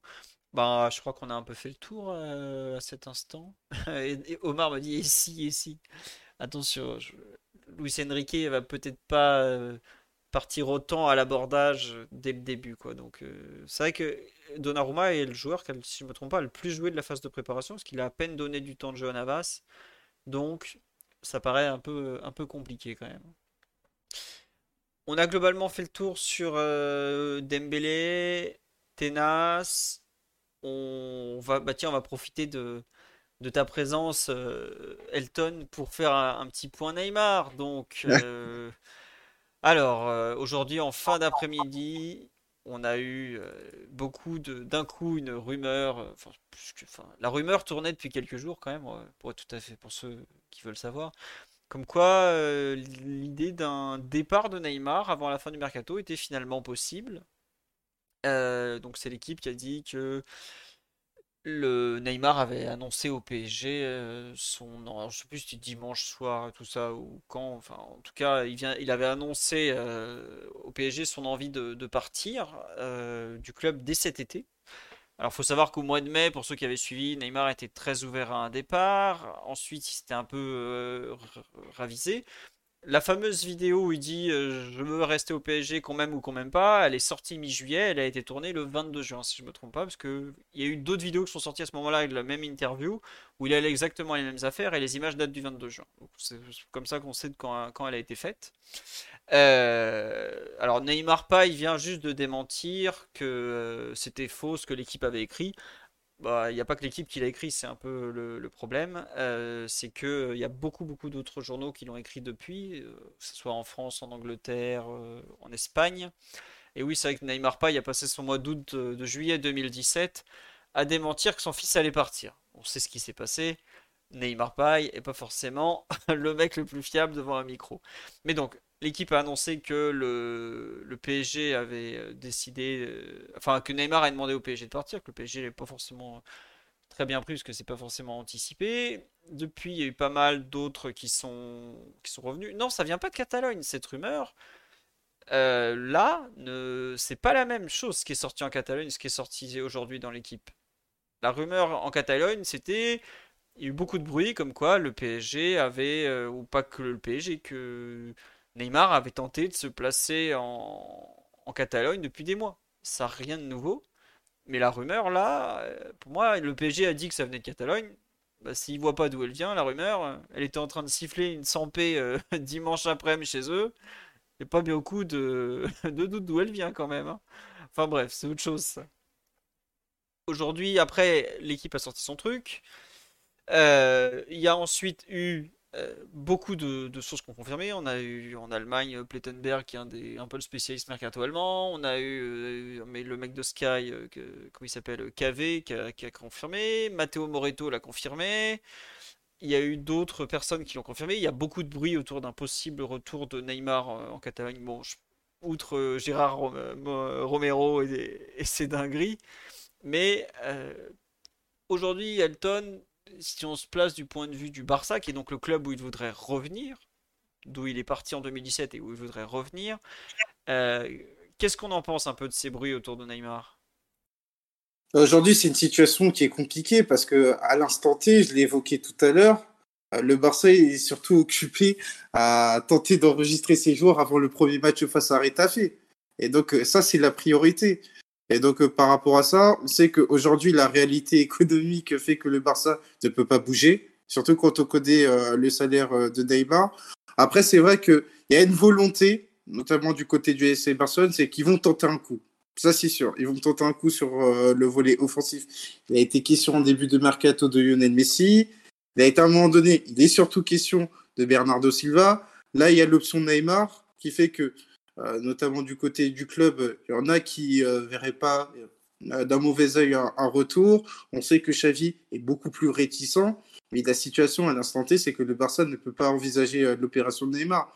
Alors je pense que si ça devait se décanter, et si vraiment ça devait se décanter, ce serait vers la fin de mercato. Mais aujourd'hui, du côté du FC Barcelone, ils sont beaucoup plus dans une course dans un premier temps de signer, ou plutôt ouais, bah, de mettre les joueurs pour être en conformité sur le premier match face à Ritafe avant d'envisager notamment de faire un coup. Ok, ok. Non, mais c'est vrai qu'on euh, nous dit le Barça va payer comment? C'est aujourd'hui le plus gros problème. Il y a deux problèmes en fait aujourd'hui, un retour de, de, de, de, Neymar au Barça. Premièrement, tu as l'argent et deuxièmement, tu as le cash à vie. Parce que les dirigeants du Barça l'ont pas dit euh, comme ça de vive voix euh, face à la presse. Xavi, il a dit texto dans une vidéo Ah non, Neymar, il n'est pas du tout dans mes plans. C'était 17 euh, juin, je crois, ou par là. Euh, l'entraîneur a clairement dit Non, non, moi j'ai d'autres plans. Après, entre-temps, il a perdu Dembélé, mais bon. Ouais, c'était lors de euh, l'interview de fin de saison accordée à Mundo Deportivo, si je dis pas de bêtises. Ouais, c'est ça, où il y a Mundo Deportivo et Sport, je crois, ils sont les deux. il répond un peu à tout ce qui passe. il y a une question sur. on lui dit, ouais, il y a Neymar et tout. Et Xavi, au départ, est surpris, genre, pourquoi vous me parlez de Neymar? Et en fait, euh, bah, il le dit, bah non, en fait, c'est un, très grand joueur, mais aujourd'hui, il n'est pas du tout dans mes plans, quoi. Après, aujourd'hui, après, à l'époque, on était dans un contexte où le Barça tentait de faire revenir euh, Lionel Messi, donc forcément, c'était plus compliqué. Euh, enfin, l'option Neymar n'était pas envisagée. Il y avait encore Ousmane Dembélé, comme tu l'as évoqué. Donc, à aucun moment, on aurait pu envisager le retour d'un Neymar. Sauf qu'aujourd'hui, Lionel Messi euh, s'amuse du côté de Miami, Ousmane Dembélé est en partance du côté du PSG, et donc par rapport à ça, il va bien falloir faire un coup sur les secteurs offensifs. On vient de voir Manchester City qui est inflexible par rapport à Bernardo Silva, et à juste titre parce qu'il a un contrat jusqu'en 2025.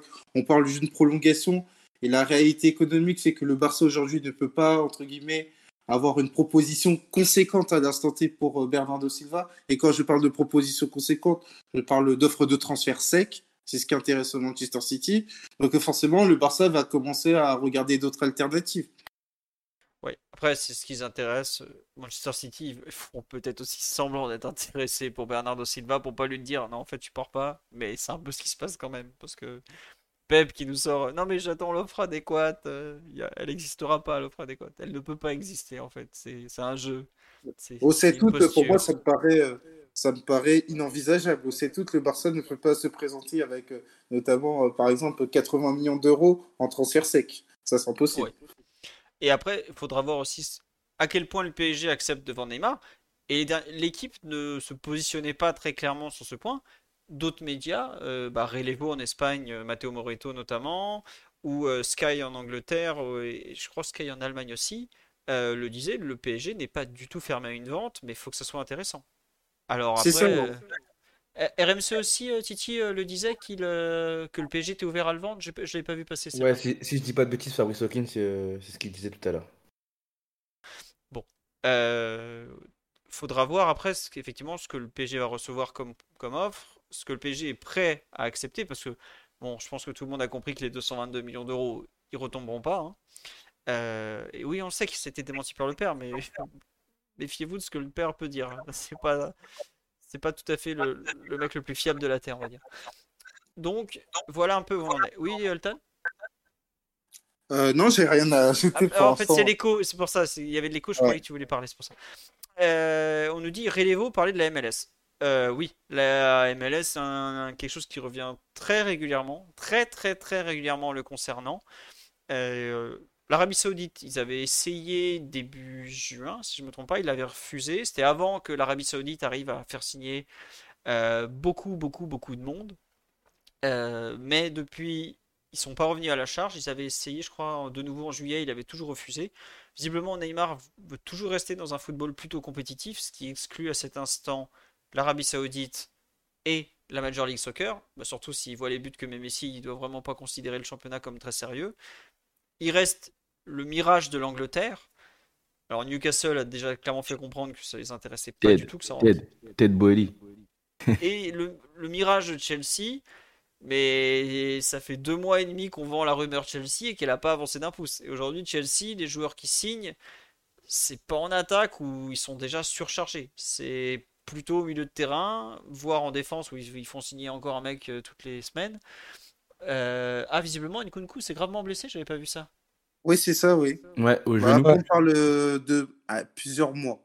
Plusieurs mois. Mais c'est pas, ce que c'est, mais. C'est pas destiné. Et 4 à 6 mois, apparemment. 4 à 6 mois? C'est une, une rechute totale, du coup? Mm. Ah oui. Oh non, Christo. Oh, ça fait mal. Non, c'est super triste. Bon, on verra en tout cas si Chelsea revient à la charge. Euh, je vous rappelle qu'à Chelsea, il y a un entraîneur qui s'appelle Maurizio Pochettino. Ça s'était pas très très très bien passé avec Neymar à Paris. Donc, euh, j'avoue que l'Angleterre, je vois pas où il peut finir, honnêtement. Sachant qu'en plus, il veut jouer la Ligue des Champions de façon régulière, donc ce sera pas à Chelsea. Enfin, en tout cas, pas pour cette saison. Donc, euh, aujourd'hui, Neymar a des envies de départ, mais j'ai un peu l'impression que c'est hors tempo en fait. C'est-à-dire que le seul moment où il aurait vraiment pu partir, c'était peut-être mai-juin, où il y avait éventuellement euh, de la place, ou en tout cas du temps. Là, on est euh, début août, le PSG a avancé dans le mercato, il y a le KM Mbappé, il y a euh, plein de choses, et il n'y a pas grand monde qui peut l'accueillir, à moins qu'il fasse un énorme effort salarial. Donc ça, on ne sait pas à quel point il est capable de le faire. Et surtout, il n'y a pas beaucoup d'argent dans le football à part en Angleterre ou à Madrid. Allez, à Paris et à Munich aussi, il y en a encore un peu.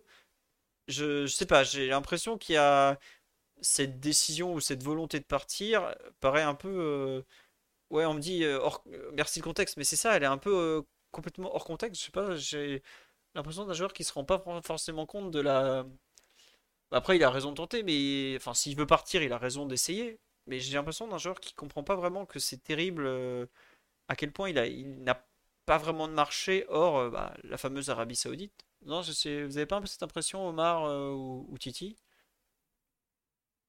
Moi, je partage assez. Moi, je partage assez l'idée, le fait qu'en réalité, il n'y ait pas de marché pour un, transfert de, de Neymar.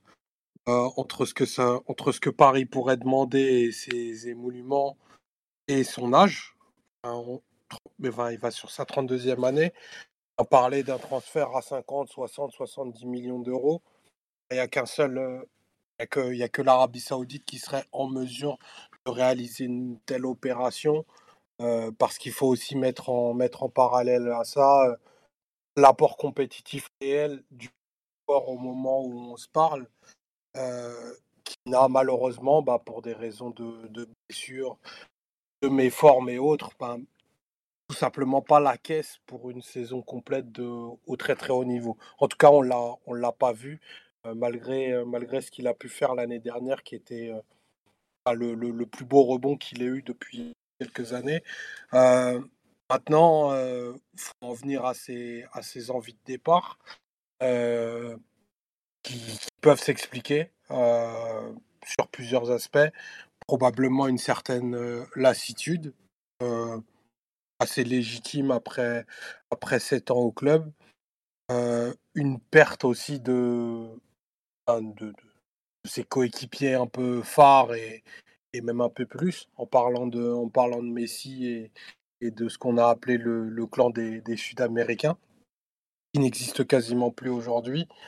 Et, et peut-être l'envie d'avoir enfin, un contexte de vie dans lequel il est un petit peu plus, euh, un petit peu plus chéri que ce que c'est au PSG.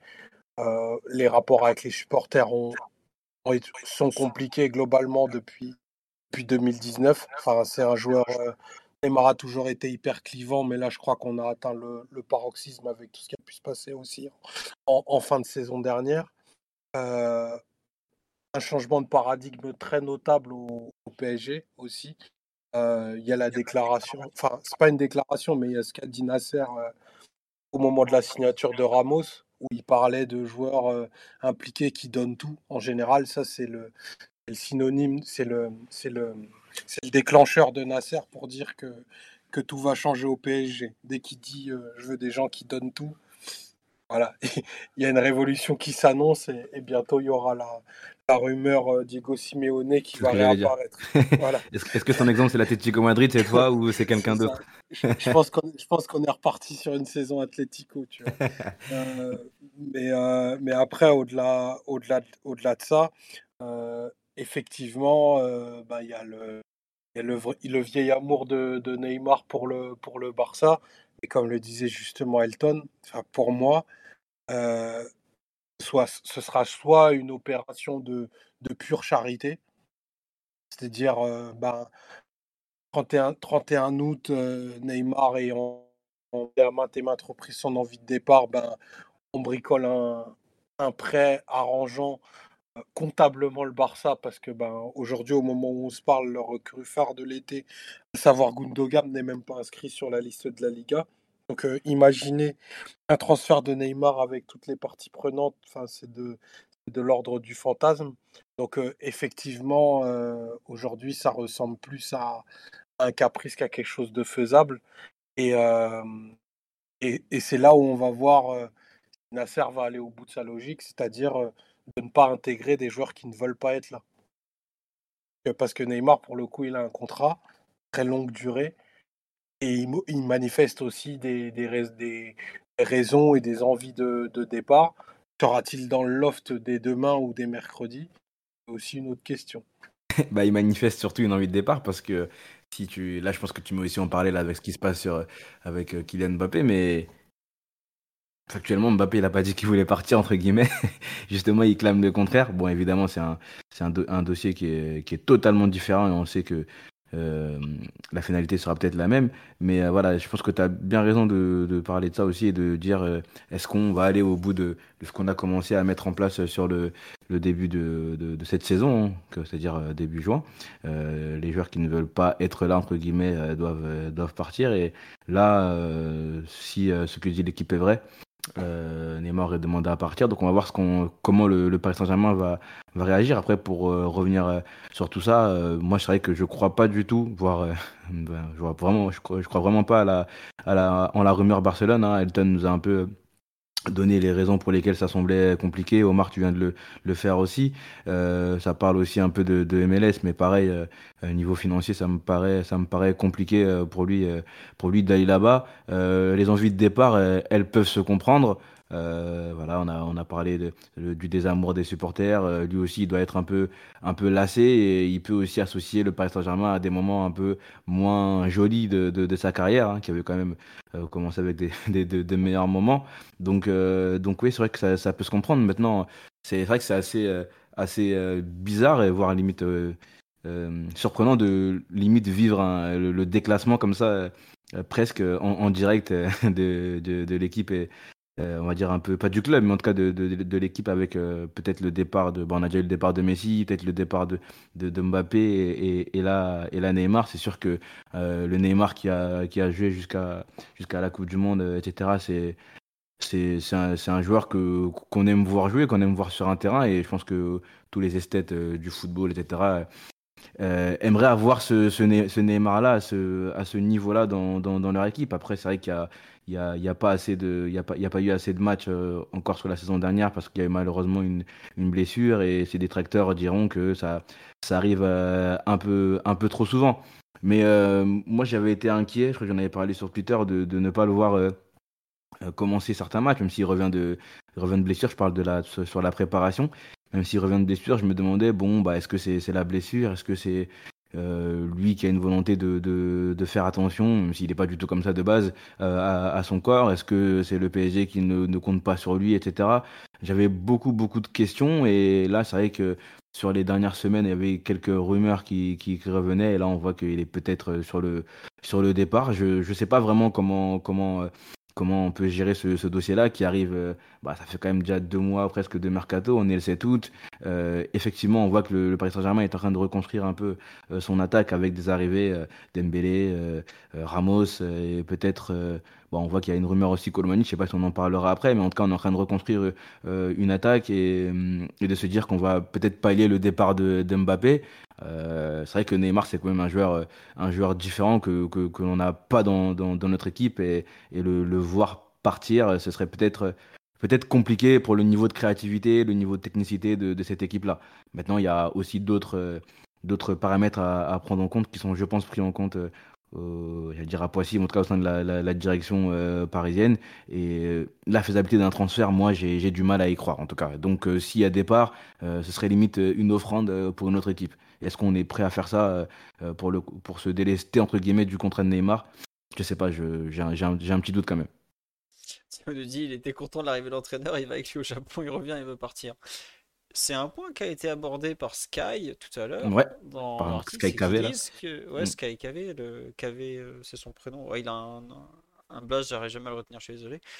Il dit Luis Enrique ne fait pas forcément de Neymar une pièce maîtresse euh, ou une pièce euh, intouchable de son effectif, et c'est quelque chose qu'on a entendu aussi par ailleurs, savoir que c'est un joueur sur lequel euh, il fait pas forcément partie de, du, je peux te dire qu'il fait pas partie du projet, mais il n'est pas forcément non plus un joueur sur lequel il compte de façon est-ce qu'il serait dans les trois joueurs les plus importants de son équipe? Je ne sais pas exactement comment l'écrire.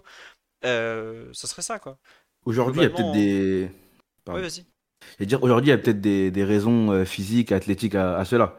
Euh, parce que moi, je disais tout à l'heure que j'étais un peu inquiète de ne pas le voir commencer les matchs, etc. Mais n'oublions pas qu'il revient d'une blessure et que même initialement, on, parlait d'un retour un peu, plus tard. Donc peut-être qu'aujourd'hui, en tout cas sur la, tournée en Asie et les premières semaines, il y a sans doute une question athlétique et de remise en forme du joueur. Donc peut-être qu'aujourd'hui, Lucio se disait qu'il fallait peut-être attendre un peu pour avoir un, Neymar en forme et avec euh, bah, un, poids de forme et euh, du coup un niveau de, un niveau forme adéquat pour commencer à jouer. On a parlé tout à l'heure du fait que euh, était un, un, coach qui misait aussi énormément sur l'intensité. Et peut-être que Neymar n'avait pas, euh, ne pouvait pas donner cette, cette intensité-là, pardon, dès aujourd'hui. Donc peut-être pour ça que. Oui, ouais, c'est évident. Donc peut-être pour ça que. oui, il, sort de 5 mois. Excuse-moi, il sort de 5 mois à l'infirmerie, il a été opéré et tout. Évidemment qu'il peut pas avoir d'intensité. Donc euh, ça, c'est normal qu'il revienne. Regarde, Verratti il est revenu euh, pas très en forme, il, il a pratiquement pas joué non plus. il est de, de, départ et tout. Mais Luis Enrique est très très exigeant sur la forme, sur le, poids, sur tout ça. Aujourd'hui, c'est un joueur qui est pas prêt, ça s'est vu hein, contre les, Sud-Coréens, il, met euh, deux jolis buts, une passe décisive. Mais en face, il joue en marchant. Enfin, il joue en marchant. Il y a des moments, il accélère, on voit que ça, ça part pas, que c'est un joueur qui physiquement n'est aujourd'hui pas prêt. Et c'est normal. C'est normal. Il n'a pas joué pendant 5 mois. Faut quand même réaliser ce que c'est que 5 mois d'arrêt. Donc, voilà. Après, euh, à quel point Lucien Riquet, pour son équipe, et quand on voit ce qu'il a fait avec l'Espagne, il a envie d'intégrer des, joueurs trentenaires dedans. Moi, j'ai quelques doutes bizarres. Enfin, par rapport à ça, des doutes que j'ai déjà exprimés plusieurs fois je suis pas super surpris que d'un coup on a des rumeurs de départ autour de joueurs qui étaient cadres euh, avant, qui aujourd'hui ont tous 30 euh, ans bien tranchés, voire 31, et qui sont pas forcément des joueurs à même à supporter l'intensité de aujourd'hui du football de, 2023. Et est-ce qu'ils ont envie aussi psychologiquement? Je, ne suis pas certain. Donc voilà, est-ce que on dit la fin d'une génération? Je sais pas si c'est la fin d'une génération, mais je vois que le PSG sur cet été, bah ils ont fait beaucoup de ménage chez les trentenaires. Euh... Ouais, il y a. Je suis pas certain qu'ils fassent tous partie du projet Lucien Riquet personnellement quoi. Vraiment. Hein. Donc euh, c'est pour ça, je... on me dit ouais, il compte forcément sur lui. Je, sais qu'il y a des joueurs en attaque qu'il aimerait bien avoir, qu'il a pas, pas encore, parce que bah le mercato de l'attaque du PSG est clairement en retard. Hein. Je pense pas forcément à Gonzalo Ramos hein, qui vient d'arriver, mais euh, on sait qu'il y a des joueurs qui, qui veut. Euh, il y a aussi des, joueurs qui sont proches de la trentaine à qui on a dit clairement vous pouvez partir, vous n'êtes pas retenu quoi. Tant que l'argent est là, c'est pas ça peut y aller quoi. Donc j'ai quelques doutes sur la, réelle volonté d'inscrire Neymar dans son projet avant même les, rumeurs du jour qu'ils le mettent un peu euh, comme un joueur dont le PSG est prêt à se délester sans que ça sans que ça comment dirais-je ça ne mette le, coach euh, en position très très gênante on parle de Danilo bah par exemple regardez ce que Danilo euh, son temps de jeu et dans quoi il il est aujourd'hui Danilo il est comme les autres il encadre les jeunes et les remplaçants quoi donc il profite beaucoup de la, blessure, excuse-moi, de, je pense, de Nuno Mendes, qui fait que on a Lucas qui joue beaucoup euh, dans le couloir et lui qui peut enchaîner les minutes en, défense centrale. Mais sinon, je pense que, ouais, il y a peut-être un, aussi un, une, enfin, j'allais dire un déclassement de Danilo aussi dans la hiérarchie, peut-être. Ouais. Oui, il lui a donné le brassard parce que c'est un des plus vieux, parce qu'il a euh, regardé les compos dans lesquels il joue. C'est évident qu'il a le brassard. Mais voilà, on parle de Ronaldinho et jouer bourré. Ouais, ben Ronaldinho, à 25 ans, ça a été terminé. il s'est fait virer du Barça, justement, parce qu'il n'y avait pas le, cadre et tout ça. Donc, euh, voilà. Après, oui, Neymar a un contrat très long, qui c'est un des plus longs de l'effectif encore, parce qu'il a encore 4 ans de contrat. Mais euh, au, bout d'un moment, le, contrat, s'il veut partir, il va forcément devoir euh, faire des efforts. C'est-à-dire qu'il ne peut pas espérer avoir le confort du PSG, donc 30 euh, millions bruts et quelques par an, et vouloir la douceur de vivre de Barcelone, où c'est 30 euros bruts par mois, et pas beaucoup plus, euh, parce que euh, bah, il doit faire un choix au bout d'un moment. Il peut pas avoir les deux. Hein. Donc aujourd'hui, il est plus dans la situation où il peut tout avoir en tout cas. Donc j'avoue que je, je, vois pas trop comment ça va se finir si ce n'est par une énième déception le concernant. À savoir, euh, bah, on est désolé, euh, mais bah, on t'a pas trouvé un club intéressant ou tu n'as pas trouvé un club intéressant. où les propositions qui nous ont été faites, elles étaient, scandaleuses, donc bah tu restes, c'est comme ça, tu restes. Hein. D'un moment, on va pas te filer gratos euh, au premier club venu. Hein. Euh, mais comme vous dites, euh, le Barça, c'est un peu compliqué, de leur côté surtout. L'Arabie Saoudite, il a pas l'air très chaud pour y aller, parce que enfin, ça fait partie. Il y a des joueurs qui ont un peu laissé la porte ouverte, tout ça. Mbappé, par exemple, il a dit tout de suite, niet, c'est mort, j'irai pas. Neymar a aussi été visiblement dans cet état d'esprit. Ils l'ont chauffé, ils sont venus le voir, je crois, deux ou trois fois. Ils ont toujours dit non. Euh, voilà. Il y a la MLS, mais j'ai du mal à voir quel club pourrait se le payer en MLS, vu qu'ils ont quand même des, restrictions salariales, qu'ils ont fait déjà beaucoup d'efforts pour Messi. Je suis pas sûr qu'ils sont prêts à faire les mêmes efforts pour Neymar. Euh, voilà. Bah, il reste pas beaucoup de portes de sortie, quoi. Donc, euh, c'est, pour lui, c'est compliqué de, de, trouver où il va pouvoir aller, quoi. C'est un peu pour ça. Bon, après, on parle du style de vie de Neymar en Arabie Saoudite. C'est bon, hein, ils savent s'adapter, ils fermeront les yeux aussi il faut. Euh, puis bah, ils, se, ils quoi. Et Chelsea United, aujourd'hui, United, euh, le secteur offensif est fini, terminé. Ils ont fait signer Rasmus Højlund, ils ont dit c'est terminé. Et Eric Ten Hag n'a jamais voulu entendre parler de, de comment il s'appelle, de, de Neymar. Neymar Ten Hag, ça colle pas trop en termes de personnalité. Et reste Chelsea, mais. Je, moi, j'y crois pas du tout à Chelsea depuis le début. J'ai déjà exprimé il y a trois mois quand ça en parlait. Et Arsenal, Arteta, pareil. Arteta est dans un projet très jeune, avec des joueurs en attaque qui ont entre 20 et 24 ans. Est-ce que vous voulez qu'ils mettent un Neymar de, de 31 au milieu, sachant que toute l'équipe, à partir du moment où on met Neymar dedans, euh, perd ses repères parce que c'est un joueur trop important, parce qu'il conditionne trop de choses. Aujourd'hui, euh, Arsenal et l'équipe de Martin Odegaard, si Neymar joue, il arrive, il joue au poste de Odegaard. C'est pas possible. Euh, c'est juste pas possible. C'est pour ça, ça Arsenal, c'est pas envisageable. Puis il y a la fameuse croisière de décembre en plein, en plein boxing. Après, si vous regardez la fameuse croisière, à aucun moment il est marqué de façon très nette et très claire que Neymar sera présent sur cette fameuse croisière du 26 au 29 décembre, si je me trompe pas. Vous pouvez aller réserver vos places, je crois que c'est pas encore complet. Voilà. Euh, Omar, Titi, Elton, est-ce que vous voulez rajouter quelque chose sur cette rumeur Neymar à cet instant? Ou pas? Bon, rien à ajouter, on a un peu fait le tour on a dans les. C'est quoi cette histoire de croisière, Titi? Bah en fait, Neymar sponsorise une croisière euh, brésilienne euh, qui est donc qui a lieu euh, du 26 au 29 décembre prochain, donc pendant la trêve d'hiver. Et il, c'est la tête d'affiche en gros, c'est la croisière de Neymar parce qu'il joue sur son côté festif et tout ça. Mais à aucun moment, même justement, il y a une, fac où ils disent ouais est-ce que Neymar sera là? Ils répondent pas totalement et en fait, ils prêtent, euh, ils prêtent entre son image, euh, son style de vie pour vendre des croisières. C'était sorti il y a quelques mois. C'est, Neymar.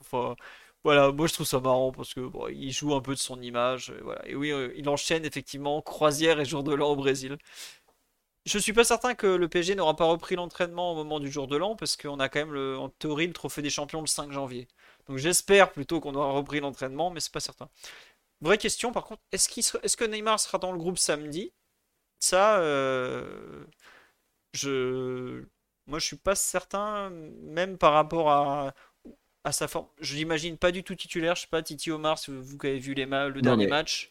Omar, a, Omar a raison aussi. Euh, enfin, Omar en a parlé tout à l'heure en, en parlant de voir ce qu'allait faire le PSG, si on est, on est dans une cohérence au niveau de la direction sportive parisienne, s'il y a vraiment eu demande de, de départ, bah normalement ils vont pas le faire jouer, non? Enfin ils vont pas le, mettre dans le groupe. Si vraiment, si vraiment c'est le cas, vu qu'on on dit qu'on veut garder que les, les, joueurs qui veulent, qui veulent être là et être dans le projet collectif du Paris Saint-Germain. Donc si vraiment cette demande est, est, réelle, euh, il sera peut-être pas dans le groupe. Et en plus, je crois que dans l'article de l'équipe, euh, il disait que Neymar se questionnait sur l'utilité de, de, jouer contre Lorient euh, samedi.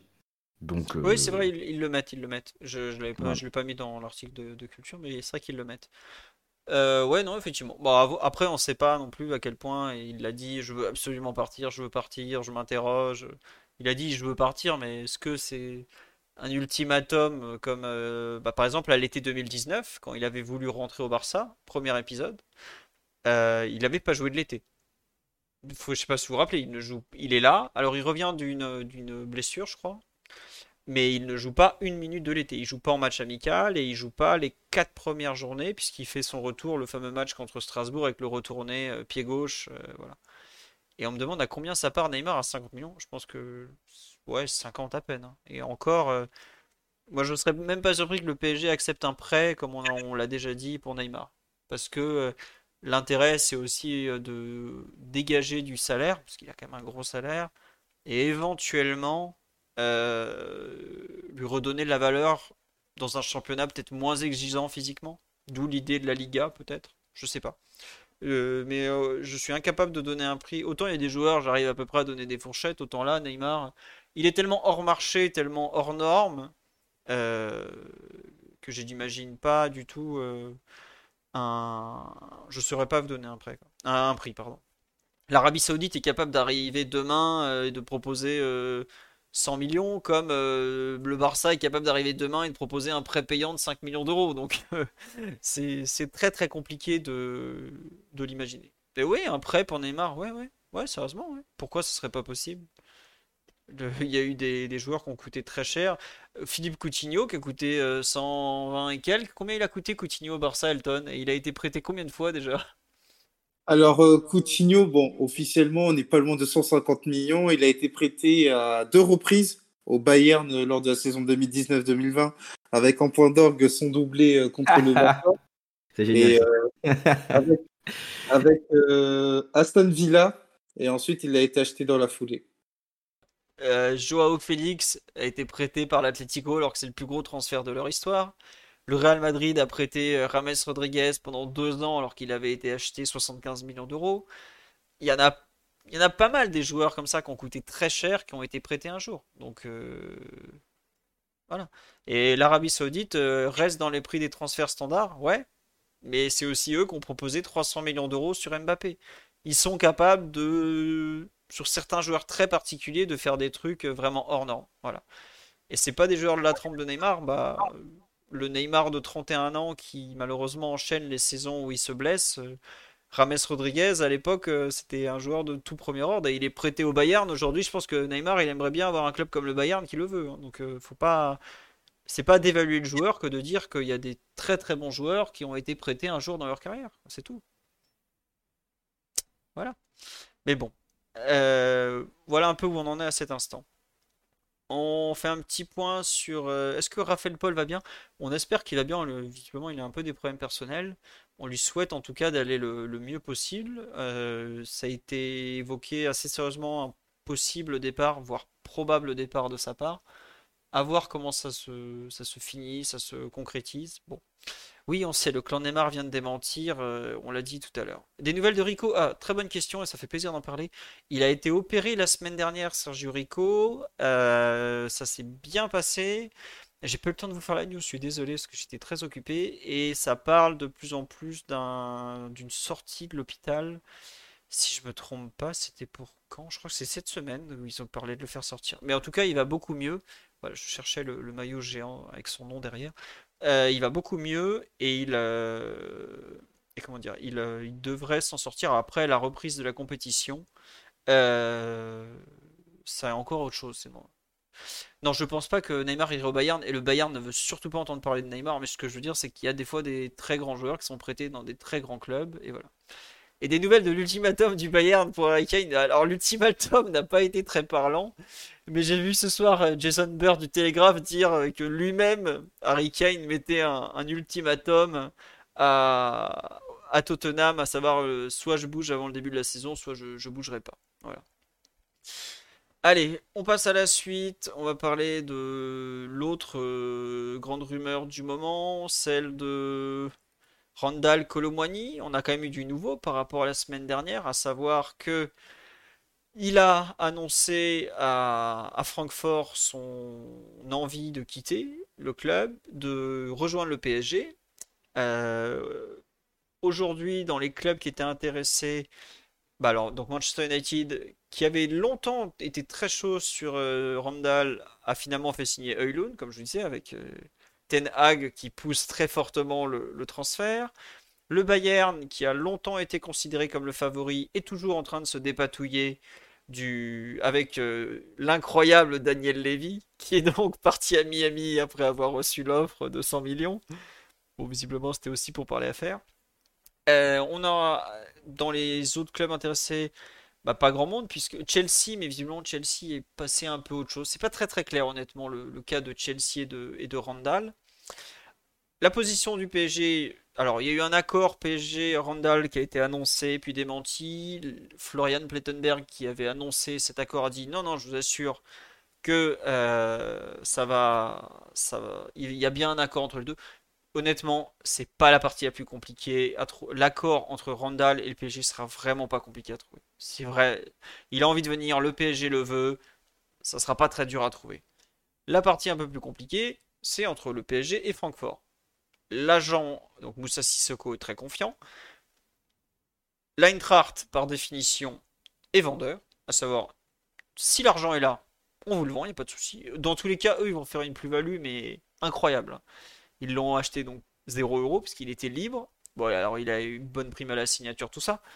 Mais dans les comptes, il est à 0 et ils veulent 100 millions d'euros pour lui. Ils l'ont redit encore ce week-end. Donc le Marcus Creux le directeur sportif de l'Eintracht l'a dit après le match amical. Il dit non, bah, le prix, on vous l'a déjà donné, vous le connaissez.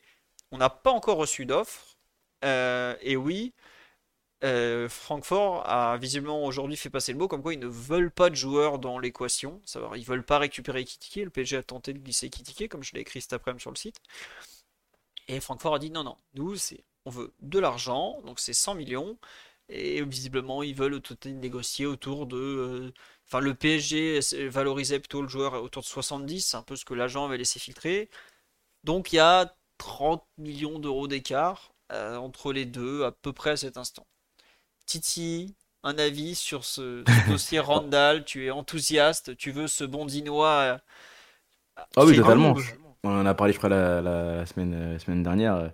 Totalement, c'est un joueur qui serait vraiment intéressant, euh, percutant, etc. Même avec l'arrivée de, Gonzalo Ramos, on, disait la semaine dernière qu'il était capable de jouer avec, avec un, numéro 9 euh, euh, sur le front de l'attaque, Colomani, donc c'est super intéressant. Et pour revenir sur ce que tu disais sur l'offre, je crois même que Francfort, ils veulent 100 millions de bases fixes. Je sais pas si je dis pas de bêtises, mais tout à l'heure, il disait 100 millions de bases fixes sans, les, les bonus. quoi. Donc, S'il y a des bonus, on prend, mais on veut surtout les 100 millions. Exactement. voilà. Et donc c'est c'est une partie quand même qui est assez assez complexe parce que eux ils n'ont pas du tout d'obligation de, de, vendre hein, de ce que de ce que j'ai compris. Euh, comme tu dis ils l'ont ils l'ont acheté ils l'ont eu euh, de façon euh, libre. Le joueur est en fin de contrat avec Nantes. En plus ils sont ils sont pris très très tôt pour le faire venir chez eux. Je crois que c'est signé dès, dès février ou janvier. Enfin pour signer. En tout cas c'était avant même. Ils sont ils sont d'accord avec lui je crois depuis le mois de novembre et ils tentent de le faire venir en janvier en disant à Nantes bah si vous voulez prendre quelques millions, c'est maintenant. Nantes refuse. Je sais pourquoi. Enfin, quitta. Bref. Et finalement, il signe libre, mais il était déjà d'accord avant. Bah, je pense qu'il a dû euh, renégocier la prime à la signature, ce genre de choses. Pour, eux, ce dossier est vraiment bien, bien géré. Franchement, pour eux, euh, c'est jackpot euh, limite. Hein. Ils, ont, ils ont flairé le coup sur un, sur un excellent joueur. Ils l'ont bien valorisé, entre guillemets. Et lui a évidemment bien valorisé aussi ses qualités dans ce, dans ce championnat. Et là, ils sont, ils sont en position de force pour demander une somme astronomique. Après, tu disais que l'agent Sissoko avait l'air avait l'air très, très confiant. Je ne sais pas sur quoi il se base pour, pour être confiant, mais on va essayer de, de le croire, hein, vu qu'il est capable de faire des, des, des miracles. Est-ce qu'il arrivera à en faire euh, un autre euh, sur ce, sur ce transfert-là? On, on, verra bien, mais sur le joueur, en tout cas, c'est effectivement un joueur dont on, dont on aurait euh, besoin même, euh, je, dirais. On a souvent parlé d'un manque de, de, percussion sur, sur le front de l'attaque, etc. Bon, avec euh, des arrivées de Dembélé ou, et, ou de, enfin, et, pardon, celle de, de Colomani, ouais, ce, serait vraiment, ce serait vraiment top sur le front de l'attaque et capable de jouer avec, sur tous les, à tous les postes, hein. Même si je pense que là, s'il devait venir, ce serait peut-être pour jouer Euh, peut-être à gauche, je sais pas, vu que Kylian, on sait, sait pas de quoi sera faite euh, sa saison, s'il sera chez nous ou non. Donc voilà, c'est bien aussi de, de, voir qu'on qu'on accélère sur les profils offensifs. Je crois que Lucien Riquet s'est un peu plaint du fait qu'on était très en retard offensivement. Je pense qu'on a tous vu sur la préparation que offensivement c'était c'était pas ça du tout. Et je pense que le fait de pas avoir pu travailler de, de choses un peu pérennes offensivement, ça a dû ben, un peu euh, faire chier, excusez-moi l'expression, le, le, staff euh, euh, de, de Lucien Riquet, parce que là, il va, il va y avoir encore pas mal de choses à construire avec les, les joueurs qui vont arriver du coup un peu, un peu tard, hein, dans la semaine du, premier match pour Gonzalo Ramos, sans doute plus tard pour Dembélé et encore peut-être plus tard pour, pour Colomani. C'est pas la, meilleure chose pour, euh, pour la construction d'un effectif et la construction d'un jeu offensif, surtout que la Ligue des Champions va arriver aussi très vite en septembre. Euh, un, transfert comme celui de Colomani avec un club qui euh, dit clairement qu'il est bah, vendeur mais à un prix à un prix élevé ça va pas se régler dans sur les premières semaines du mois d'août je pense donc peut-être un peu plus tard va falloir être s'armer de, patience de notre côté et aussi du côté du staff pour avoir cet effectif un peu au complet en tout cas offensivement ouais c'est marrant sur là, on dit, mais si Neymar veut partir, Mbappé veut partir, pourquoi Simons n'est pas resté? Tout simplement parce que pour lui, le PSG, c'était la façon la plus simple de partir d'Eindhoven. C'est la seule porte de sortie qu'il avait certaine. Et en plus, il prenait 3 euh, millions au passage. Ou 4 millions, je sais plus combien il a pris, mais bref, voilà. Euh, pour revenir sur Colomani, il y a une question euh, sur là, on me dit, mais vous n'avez pas l'impression qu'on va avoir trop de joueurs d'un point de vue offensif? Non, mais on s'est souvent, souvent plaint du manque d'alternatives euh, offensive. Euh, parce qu'on on avait, euh, bah, avait quand même les, bah, là, on était dernière, dernière, saison, on avait les trois, les trois gros mastodontes devant et derrière, pas grand chose, malheureusement. Bon, on a eu Di Maria qui est parti il y a un an, mais voilà, en tout cas, l'année dernière, on n'avait pas grand chose derrière. Là, on aurait en fait une équipe qui est très, j'allais dire malléable et très, en tout cas, offensivement, pas mal de, de, de, profils qui nous permettraient de, de faire plusieurs choses différentes et je pense que, je pense que c'est bien. Euh, on a rarement eu, été euh, aussi euh, outillé offensivement. En tout cas, sans, parler de la qualité des joueurs, hein. c'est sûr que Mbappé, Neymar, Messi, Wardi Maria, Cavani, etc., même Icardi, c'était c'était c'était c'était énorme de façon en, termes de qualité pardon mais de en termes de variété de profil etc je pense qu'on a rarement eu, ça offensivement au Paris Saint-Germain et s'il venait à arriver euh, Colomani, en plus de, de, Ramos, euh, Dembélé, je pense qu'offensivement, euh, on aurait des. Peut-être Barcola d'ailleurs, parce qu'on va peut-être en parler après, mais voilà, on aurait des, des, profils très très différents et qui permettraient à Lucien Riquet d'avoir. Bah, plusieurs cordes à, son arc. Après, c'est sûr qu'on perdrait drastiquement en termes de qualité individuelle, surtout si on doit comparer à Neymar, Messi, Mbappé. Quoi. Ah oui, non mais bah déjà, Messi, on se rend pas compte, mais on a perdu 20 buts, 20 passes décisives quand même. Il va falloir les, aller les chercher quelque part. Aujourd'hui, la seule recrue offensive qu'on a, enfin avant plutôt, depuis on a Gonzalo Ramos, mais sinon c'était Asensio. On le compte jamais parce qu'il fait une préparation où il a pas été très très bon. Il met un joli but pour finir, mais globalement euh, il a pas fait grand chose. Euh, bon, euh, il, y a quand même un besoin fort de joueurs et on me demande ça sera Colomani et Barcola. Le PSG semble être parti pour faire effectivement Colomani et Barcola parce que bah, c'est pas le même profil et on manque de joueurs. On me parle des Kitiki sur live, oui, moi je trouve qu'il a plutôt fait une, prestation intéressante, enfin des prestations intéressantes, mais le PSG veut toujours le revendre, notamment par rapport à son comportement la saison passée. Ils estiment que ça, ça peut pas, il peut pas rebondir au point de devenir un titulaire. Évidemment, j'imagine qu'ils veulent rentrer dans leurs frais euh, pendant que c'est encore possible. Mais euh, on va voir. oui, j'ai l'impression que, j'ai l'impression que le staff sur Ekitike, euh, pardon, euh, Philo de te couper, que le staff sur Ekitike, euh, bah, je, crois que j'ai l'impression qu'il voit quelque chose qui, qui, qui, qui, les aime bien, hein, parce que je crois qu'il quand même. Il l'aime bien, hein, je te confirme. Il voit des bonnes choses et il a fait une bonne préparation. Après, le, le, joueur, aujourd'hui, il veut pas partir. Je, les derniers échos que j'ai eu, il était vraiment pas ouvert à un départ. S'il voit arriver Gonzalo Ramos, et Colomboigny à son poste, à sa place, euh, je cherche un club. Hein. Et euh, lui, il en a quelques-uns des clubs en plus. Donc, euh, il va falloir qu'il trouve une solution. Mais le PSG a vraiment l'air de vouloir le, le faire partir, que ce soit prêt ou, vente. Alors, vente, ça va être compliqué. mais il y aura pas de la. Encore, avoir Ramos et Colomboigny dans l'effectif, ça peut, à mon sens, être complémentaire jouer ensemble ou jouer l'un en remplacement de l'autre. Mais si les deux sont là, et Kitiki, il va jamais jouer en fait. Il va jamais jouer. Parce qu'aussi bien Ramos que Colomwani sont pas des joueurs qui se blessent beaucoup. Il va lui rester quoi? Si euh, ouais, peut-être que Ramos fera pas des matchs complets comme nous disait Seb tout à l'heure, mais malgré tout, euh, il va pas, il va pas jouer beaucoup quoi. Enfin, bon, j'avoue que je, je sais pas où il peut finir. On parle de Francfort. Francfort était intéressé, mais visiblement ils veulent pas le mettre dans le, ils veulent pas en faire le remplaçant de Colomani. Et un point qu'on n'a pas évoqué sur Colomani, c'est que Francfort n'a pas besoin de vendre. Francfort a déjà bien vendu. Ils vont encore vendre 2-3 joueurs qui leur servent pas à grand chose. Ils ont pris 10 millions d'euros pour un gardien remplaçant, par exemple. Euh, ils n'ont pas spécialement besoin de vendre Colomani. Alors évidemment, comme ils le disent, hein, dans la rentabilité du club, on fait attention. On nous propose une offre irrefusable, mais on va pas la refuser. Aujourd'hui, euh, l'offre irrefusable, elle est, elle est pas arrivée parce qu'ils ont dit que le, le, PSG ne leur avait pas encore fait l'offre. C'est possible que ce soit l'agent qui leur apporte l'offre, donc c'est normal que le PSG ne les ait pas contactés. Euh, voilà, ils sont ouverts mais très exigeants. C'est exactement ça leur position. Donc voilà. Euh, on me dit mal conseillé ce garçon et critiqué. Venir c'était une erreur, mais s'accrocher et ne pas faire décoller sa carrière, c'est incompréhensible. Mettez-vous aussi à sa place. On est le, 8 août, le PSG au 8 août, ils avaient perdu Messi, ils l'avaient remplacé par, euh, par Asensio. Mbappé risque de ne pas jouer une seule minute de la saison avec le PSG. Neymar, il revient de blessure. À cet instant, il pouvait espérer jouer. Est-ce que dans quelques jours, avec Ramos qui arrive à l'entraînement, avec éventuellement Colomani qui débarque, il sera toujours dans, euh, dans le même état d'esprit? C'est pas certain. Il y a des joueurs qui changent d'avis en cours de mercato. Bah regardez, Neymar qui vous expliqué à la mi-juin qu'il voulait absolument rester et qui début août veut partir le mercato, ça dépend des uns des autres. C'est pas, c'est pas figé. Donc peut-être qu'en fin de mercato, eh ben, il partira en prêt, je sais pas, peut-être en Allemagne, peut-être en Angleterre, en Italie, on verra. Il a, il a des clubs qui pourraient éventuellement euh, l'intéresser. Donc, à voir. Tiens, Elton, ton avis sur Colomboigny au PSG, tu trouverais ça bien, pas bien? Toi qui vois ça d'un œil euh, peut-être euh, extérieur? Oui, pour moi, ce serait une bonne arrivée. Euh, ce serait une bonne arrivée parce que ça rentre dans une idée où le PSG a besoin de se diversifier. En termes d'attaque, je rejoins ce que disait euh, Titi euh, tout à l'heure.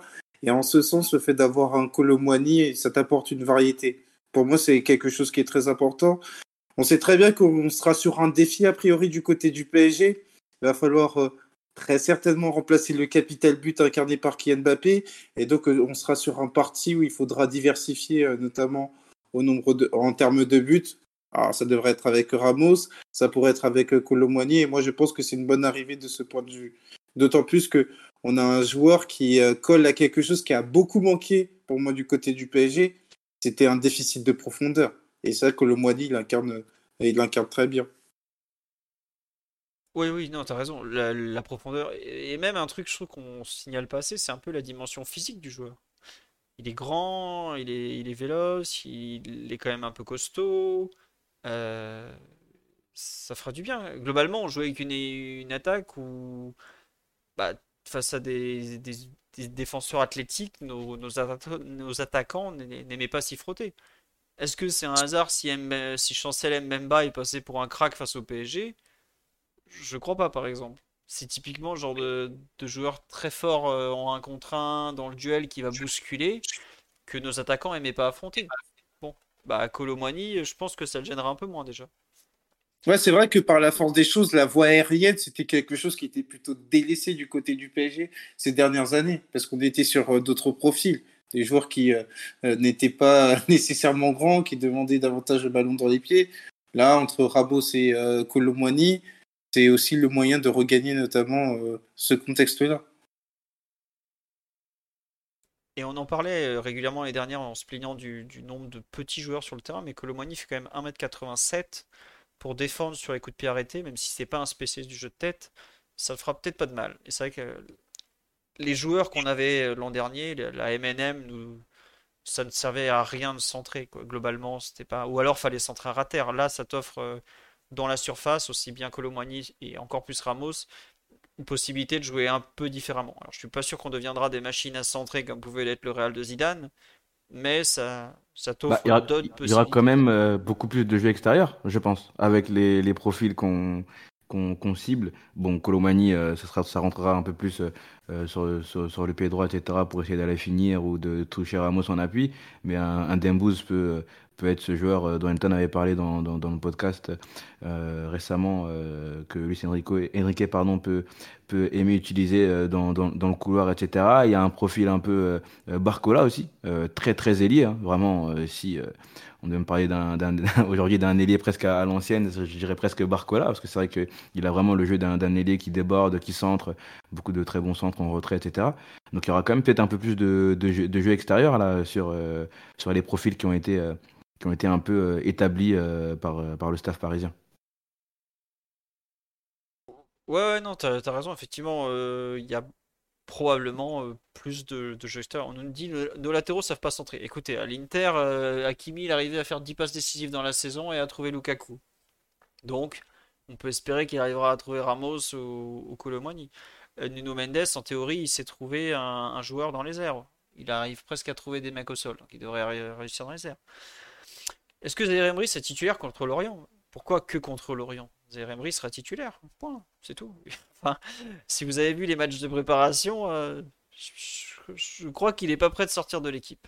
quelque chose me dit que c'est pas le, la personne qui est, qui est la plus proche du banc de touche. Hein. Il y en a quelques-uns qui doivent se bouger pour se mettre à son niveau, plus exactement. Donc, euh. Et il faut absolument faire Matheus Nunes. Ah bah, c'est un peu une rumeur euh, qui, qui, revient c'est un joueur qui a surveillé. Et on attend quoi pour faire Gabriel Vega euh, Rumeur qui a complètement disparu.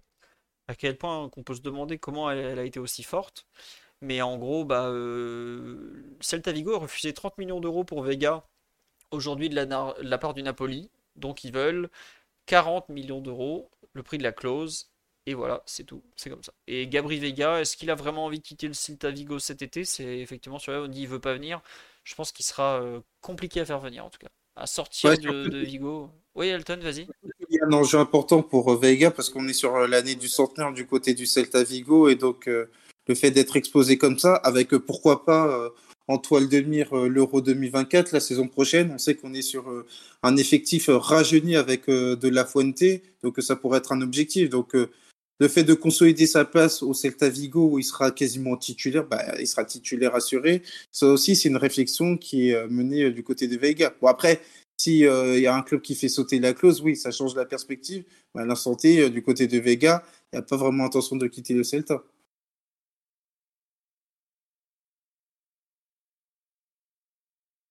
Ah, c'est un bon joueur, franchement, c'est un très bon joueur en devenir. Et il manque encore un an avant d'être le joueur euh, qui sera vraiment euh, référencé. Donc euh, pour moi, je le range beaucoup plus au rang de promesse. Il y a eu notamment de très bonnes choses sur la deuxième partie de saison du côté du Celta Vigo, où c'est ce que j'appelle les enfants de la crise, ceux qui, sortent du centre de formation et qui portent notamment leur club formateur sur leur dos. Et en ce sens, il a contribué au maintien du Celta. Et je pense qu'il a besoin d'avoir encore une année avec le Celta. Très bien. Voilà, ça va, je, en fait, mon micro était pauvre, j'ai demandé son avis à Elton, c'est pour ça qu'il a enchaîné avec un, petit blanc. Euh, tiens, question, question intéressante, excuse-moi Elton. Je disais, euh, est-ce que tu... Oui Elton, on t'a pas... Bon, on t'a sous la main, et comme tu regardes beaucoup la Liga, ton avis sur Lee Kang-in? Ah, Moi, j'ai... Alors, personnellement, je l'avais vu... Euh, de près du côté de Sandmois face au Real Betis où il avait fait un sacré match. Bon, même si le Mallorca avait perdu 2-1 face au Real Betis, c'était en début de saison. Je pense que c'est un joueur qui a vraiment grandi avec euh, Aguirre et notamment avec euh, Mouriki. C'était une association qui été vraiment très intéressante. Il avait besoin de cette année parce que moi, personnellement, j'avais pas compris euh, le fait que Valence le lâche pour rien. Après, on connaît le contexte de Valence, c'est une pétaudière. C'est un club qui est malheureusement anti-compétitif et qui ne permet pas d'avoir de mettre en avant ses meilleurs éléments le fait de rebondir à Mallorca, ça lui a été euh, salutaire. Et donc, euh, ouais, c'est vrai qu'il a été vraiment performant. Moi, j'aurais pu penser que euh, il fallait peut-être une étape intermédiaire avant le PSG, mais quand le PSG t'appelle, c'est un, un choix que tu ne peux éviter. Et donc, en ce sens, pour moi, c'est un bon transfert. Oui, pour ceux qui n'ont pas suivi, il y a, comment il s'appelle Diego Simeone qui a dit bah écoutez, on le voulait. Et puis on s'est fait siffler le joueur par le PSG, tout simplement. Voilà. Donc euh, ça vous donne un peu une idée de. C'est sûr qu'après sa saison, il y avait euh, beaucoup de, de courtisans, d'autant plus que son prix était très attractif. Mais encore une fois, dès que le PSG arrive, ça change beaucoup de perspectives et euh, Lee Kangin a décidé d'aller euh, rejoindre le PSG. Ouais. Et pour, l'anecdote, le PSG avait tenté de signer. C'est pas le seul asiatique que le PSG a tenté de signer, parce qu'il s'était un peu intéressé à un autre ailier qui s'appelle Kubo, qui lui nous a magnifiquement snobé. Donc, on verra. C'est Kubo Ouais, ouais, on a tenté euh, au mois de juin, euh, et puis il nous a snobé de façon incroyable. Donc euh, voilà. On a finalement on a basculé sur Lee Kang-in qui était qui visiblement avait été repéré par Luis Campos lors de Mallorca Celta. Voilà. Oui, Takefusa Kubo qui nous a snobé de façon incroyable.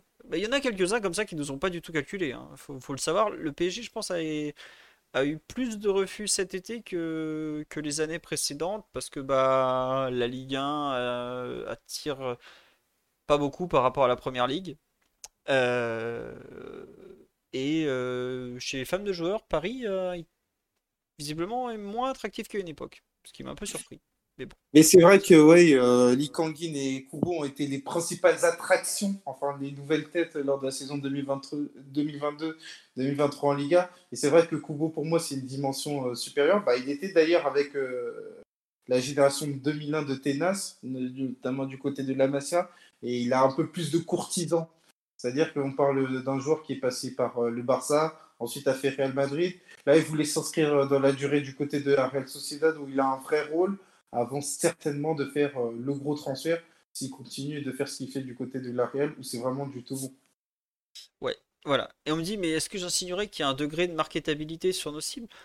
Euh, Le PSG perd Messi, euh, Neymar, peut-être Mbappé, tout ça. ouais, évidemment que l'aspect marketing compte aujourd'hui quand, tu, quand tu cibles un joueur. Et évidemment que le PSG dit pas non à un joueur asiatique ou deux parce que c'est des marchés très intéressants. Euh, regardez quand à un moment Chelsea avait mis beaucoup sur Pulisic parce qu'il était américain et que ça les intéressait beaucoup d'avoir un joueur américain. Alors le PSG n'a jamais acheté un américain, hein, mais oui, ça fait partie euh, aussi de la réflexion.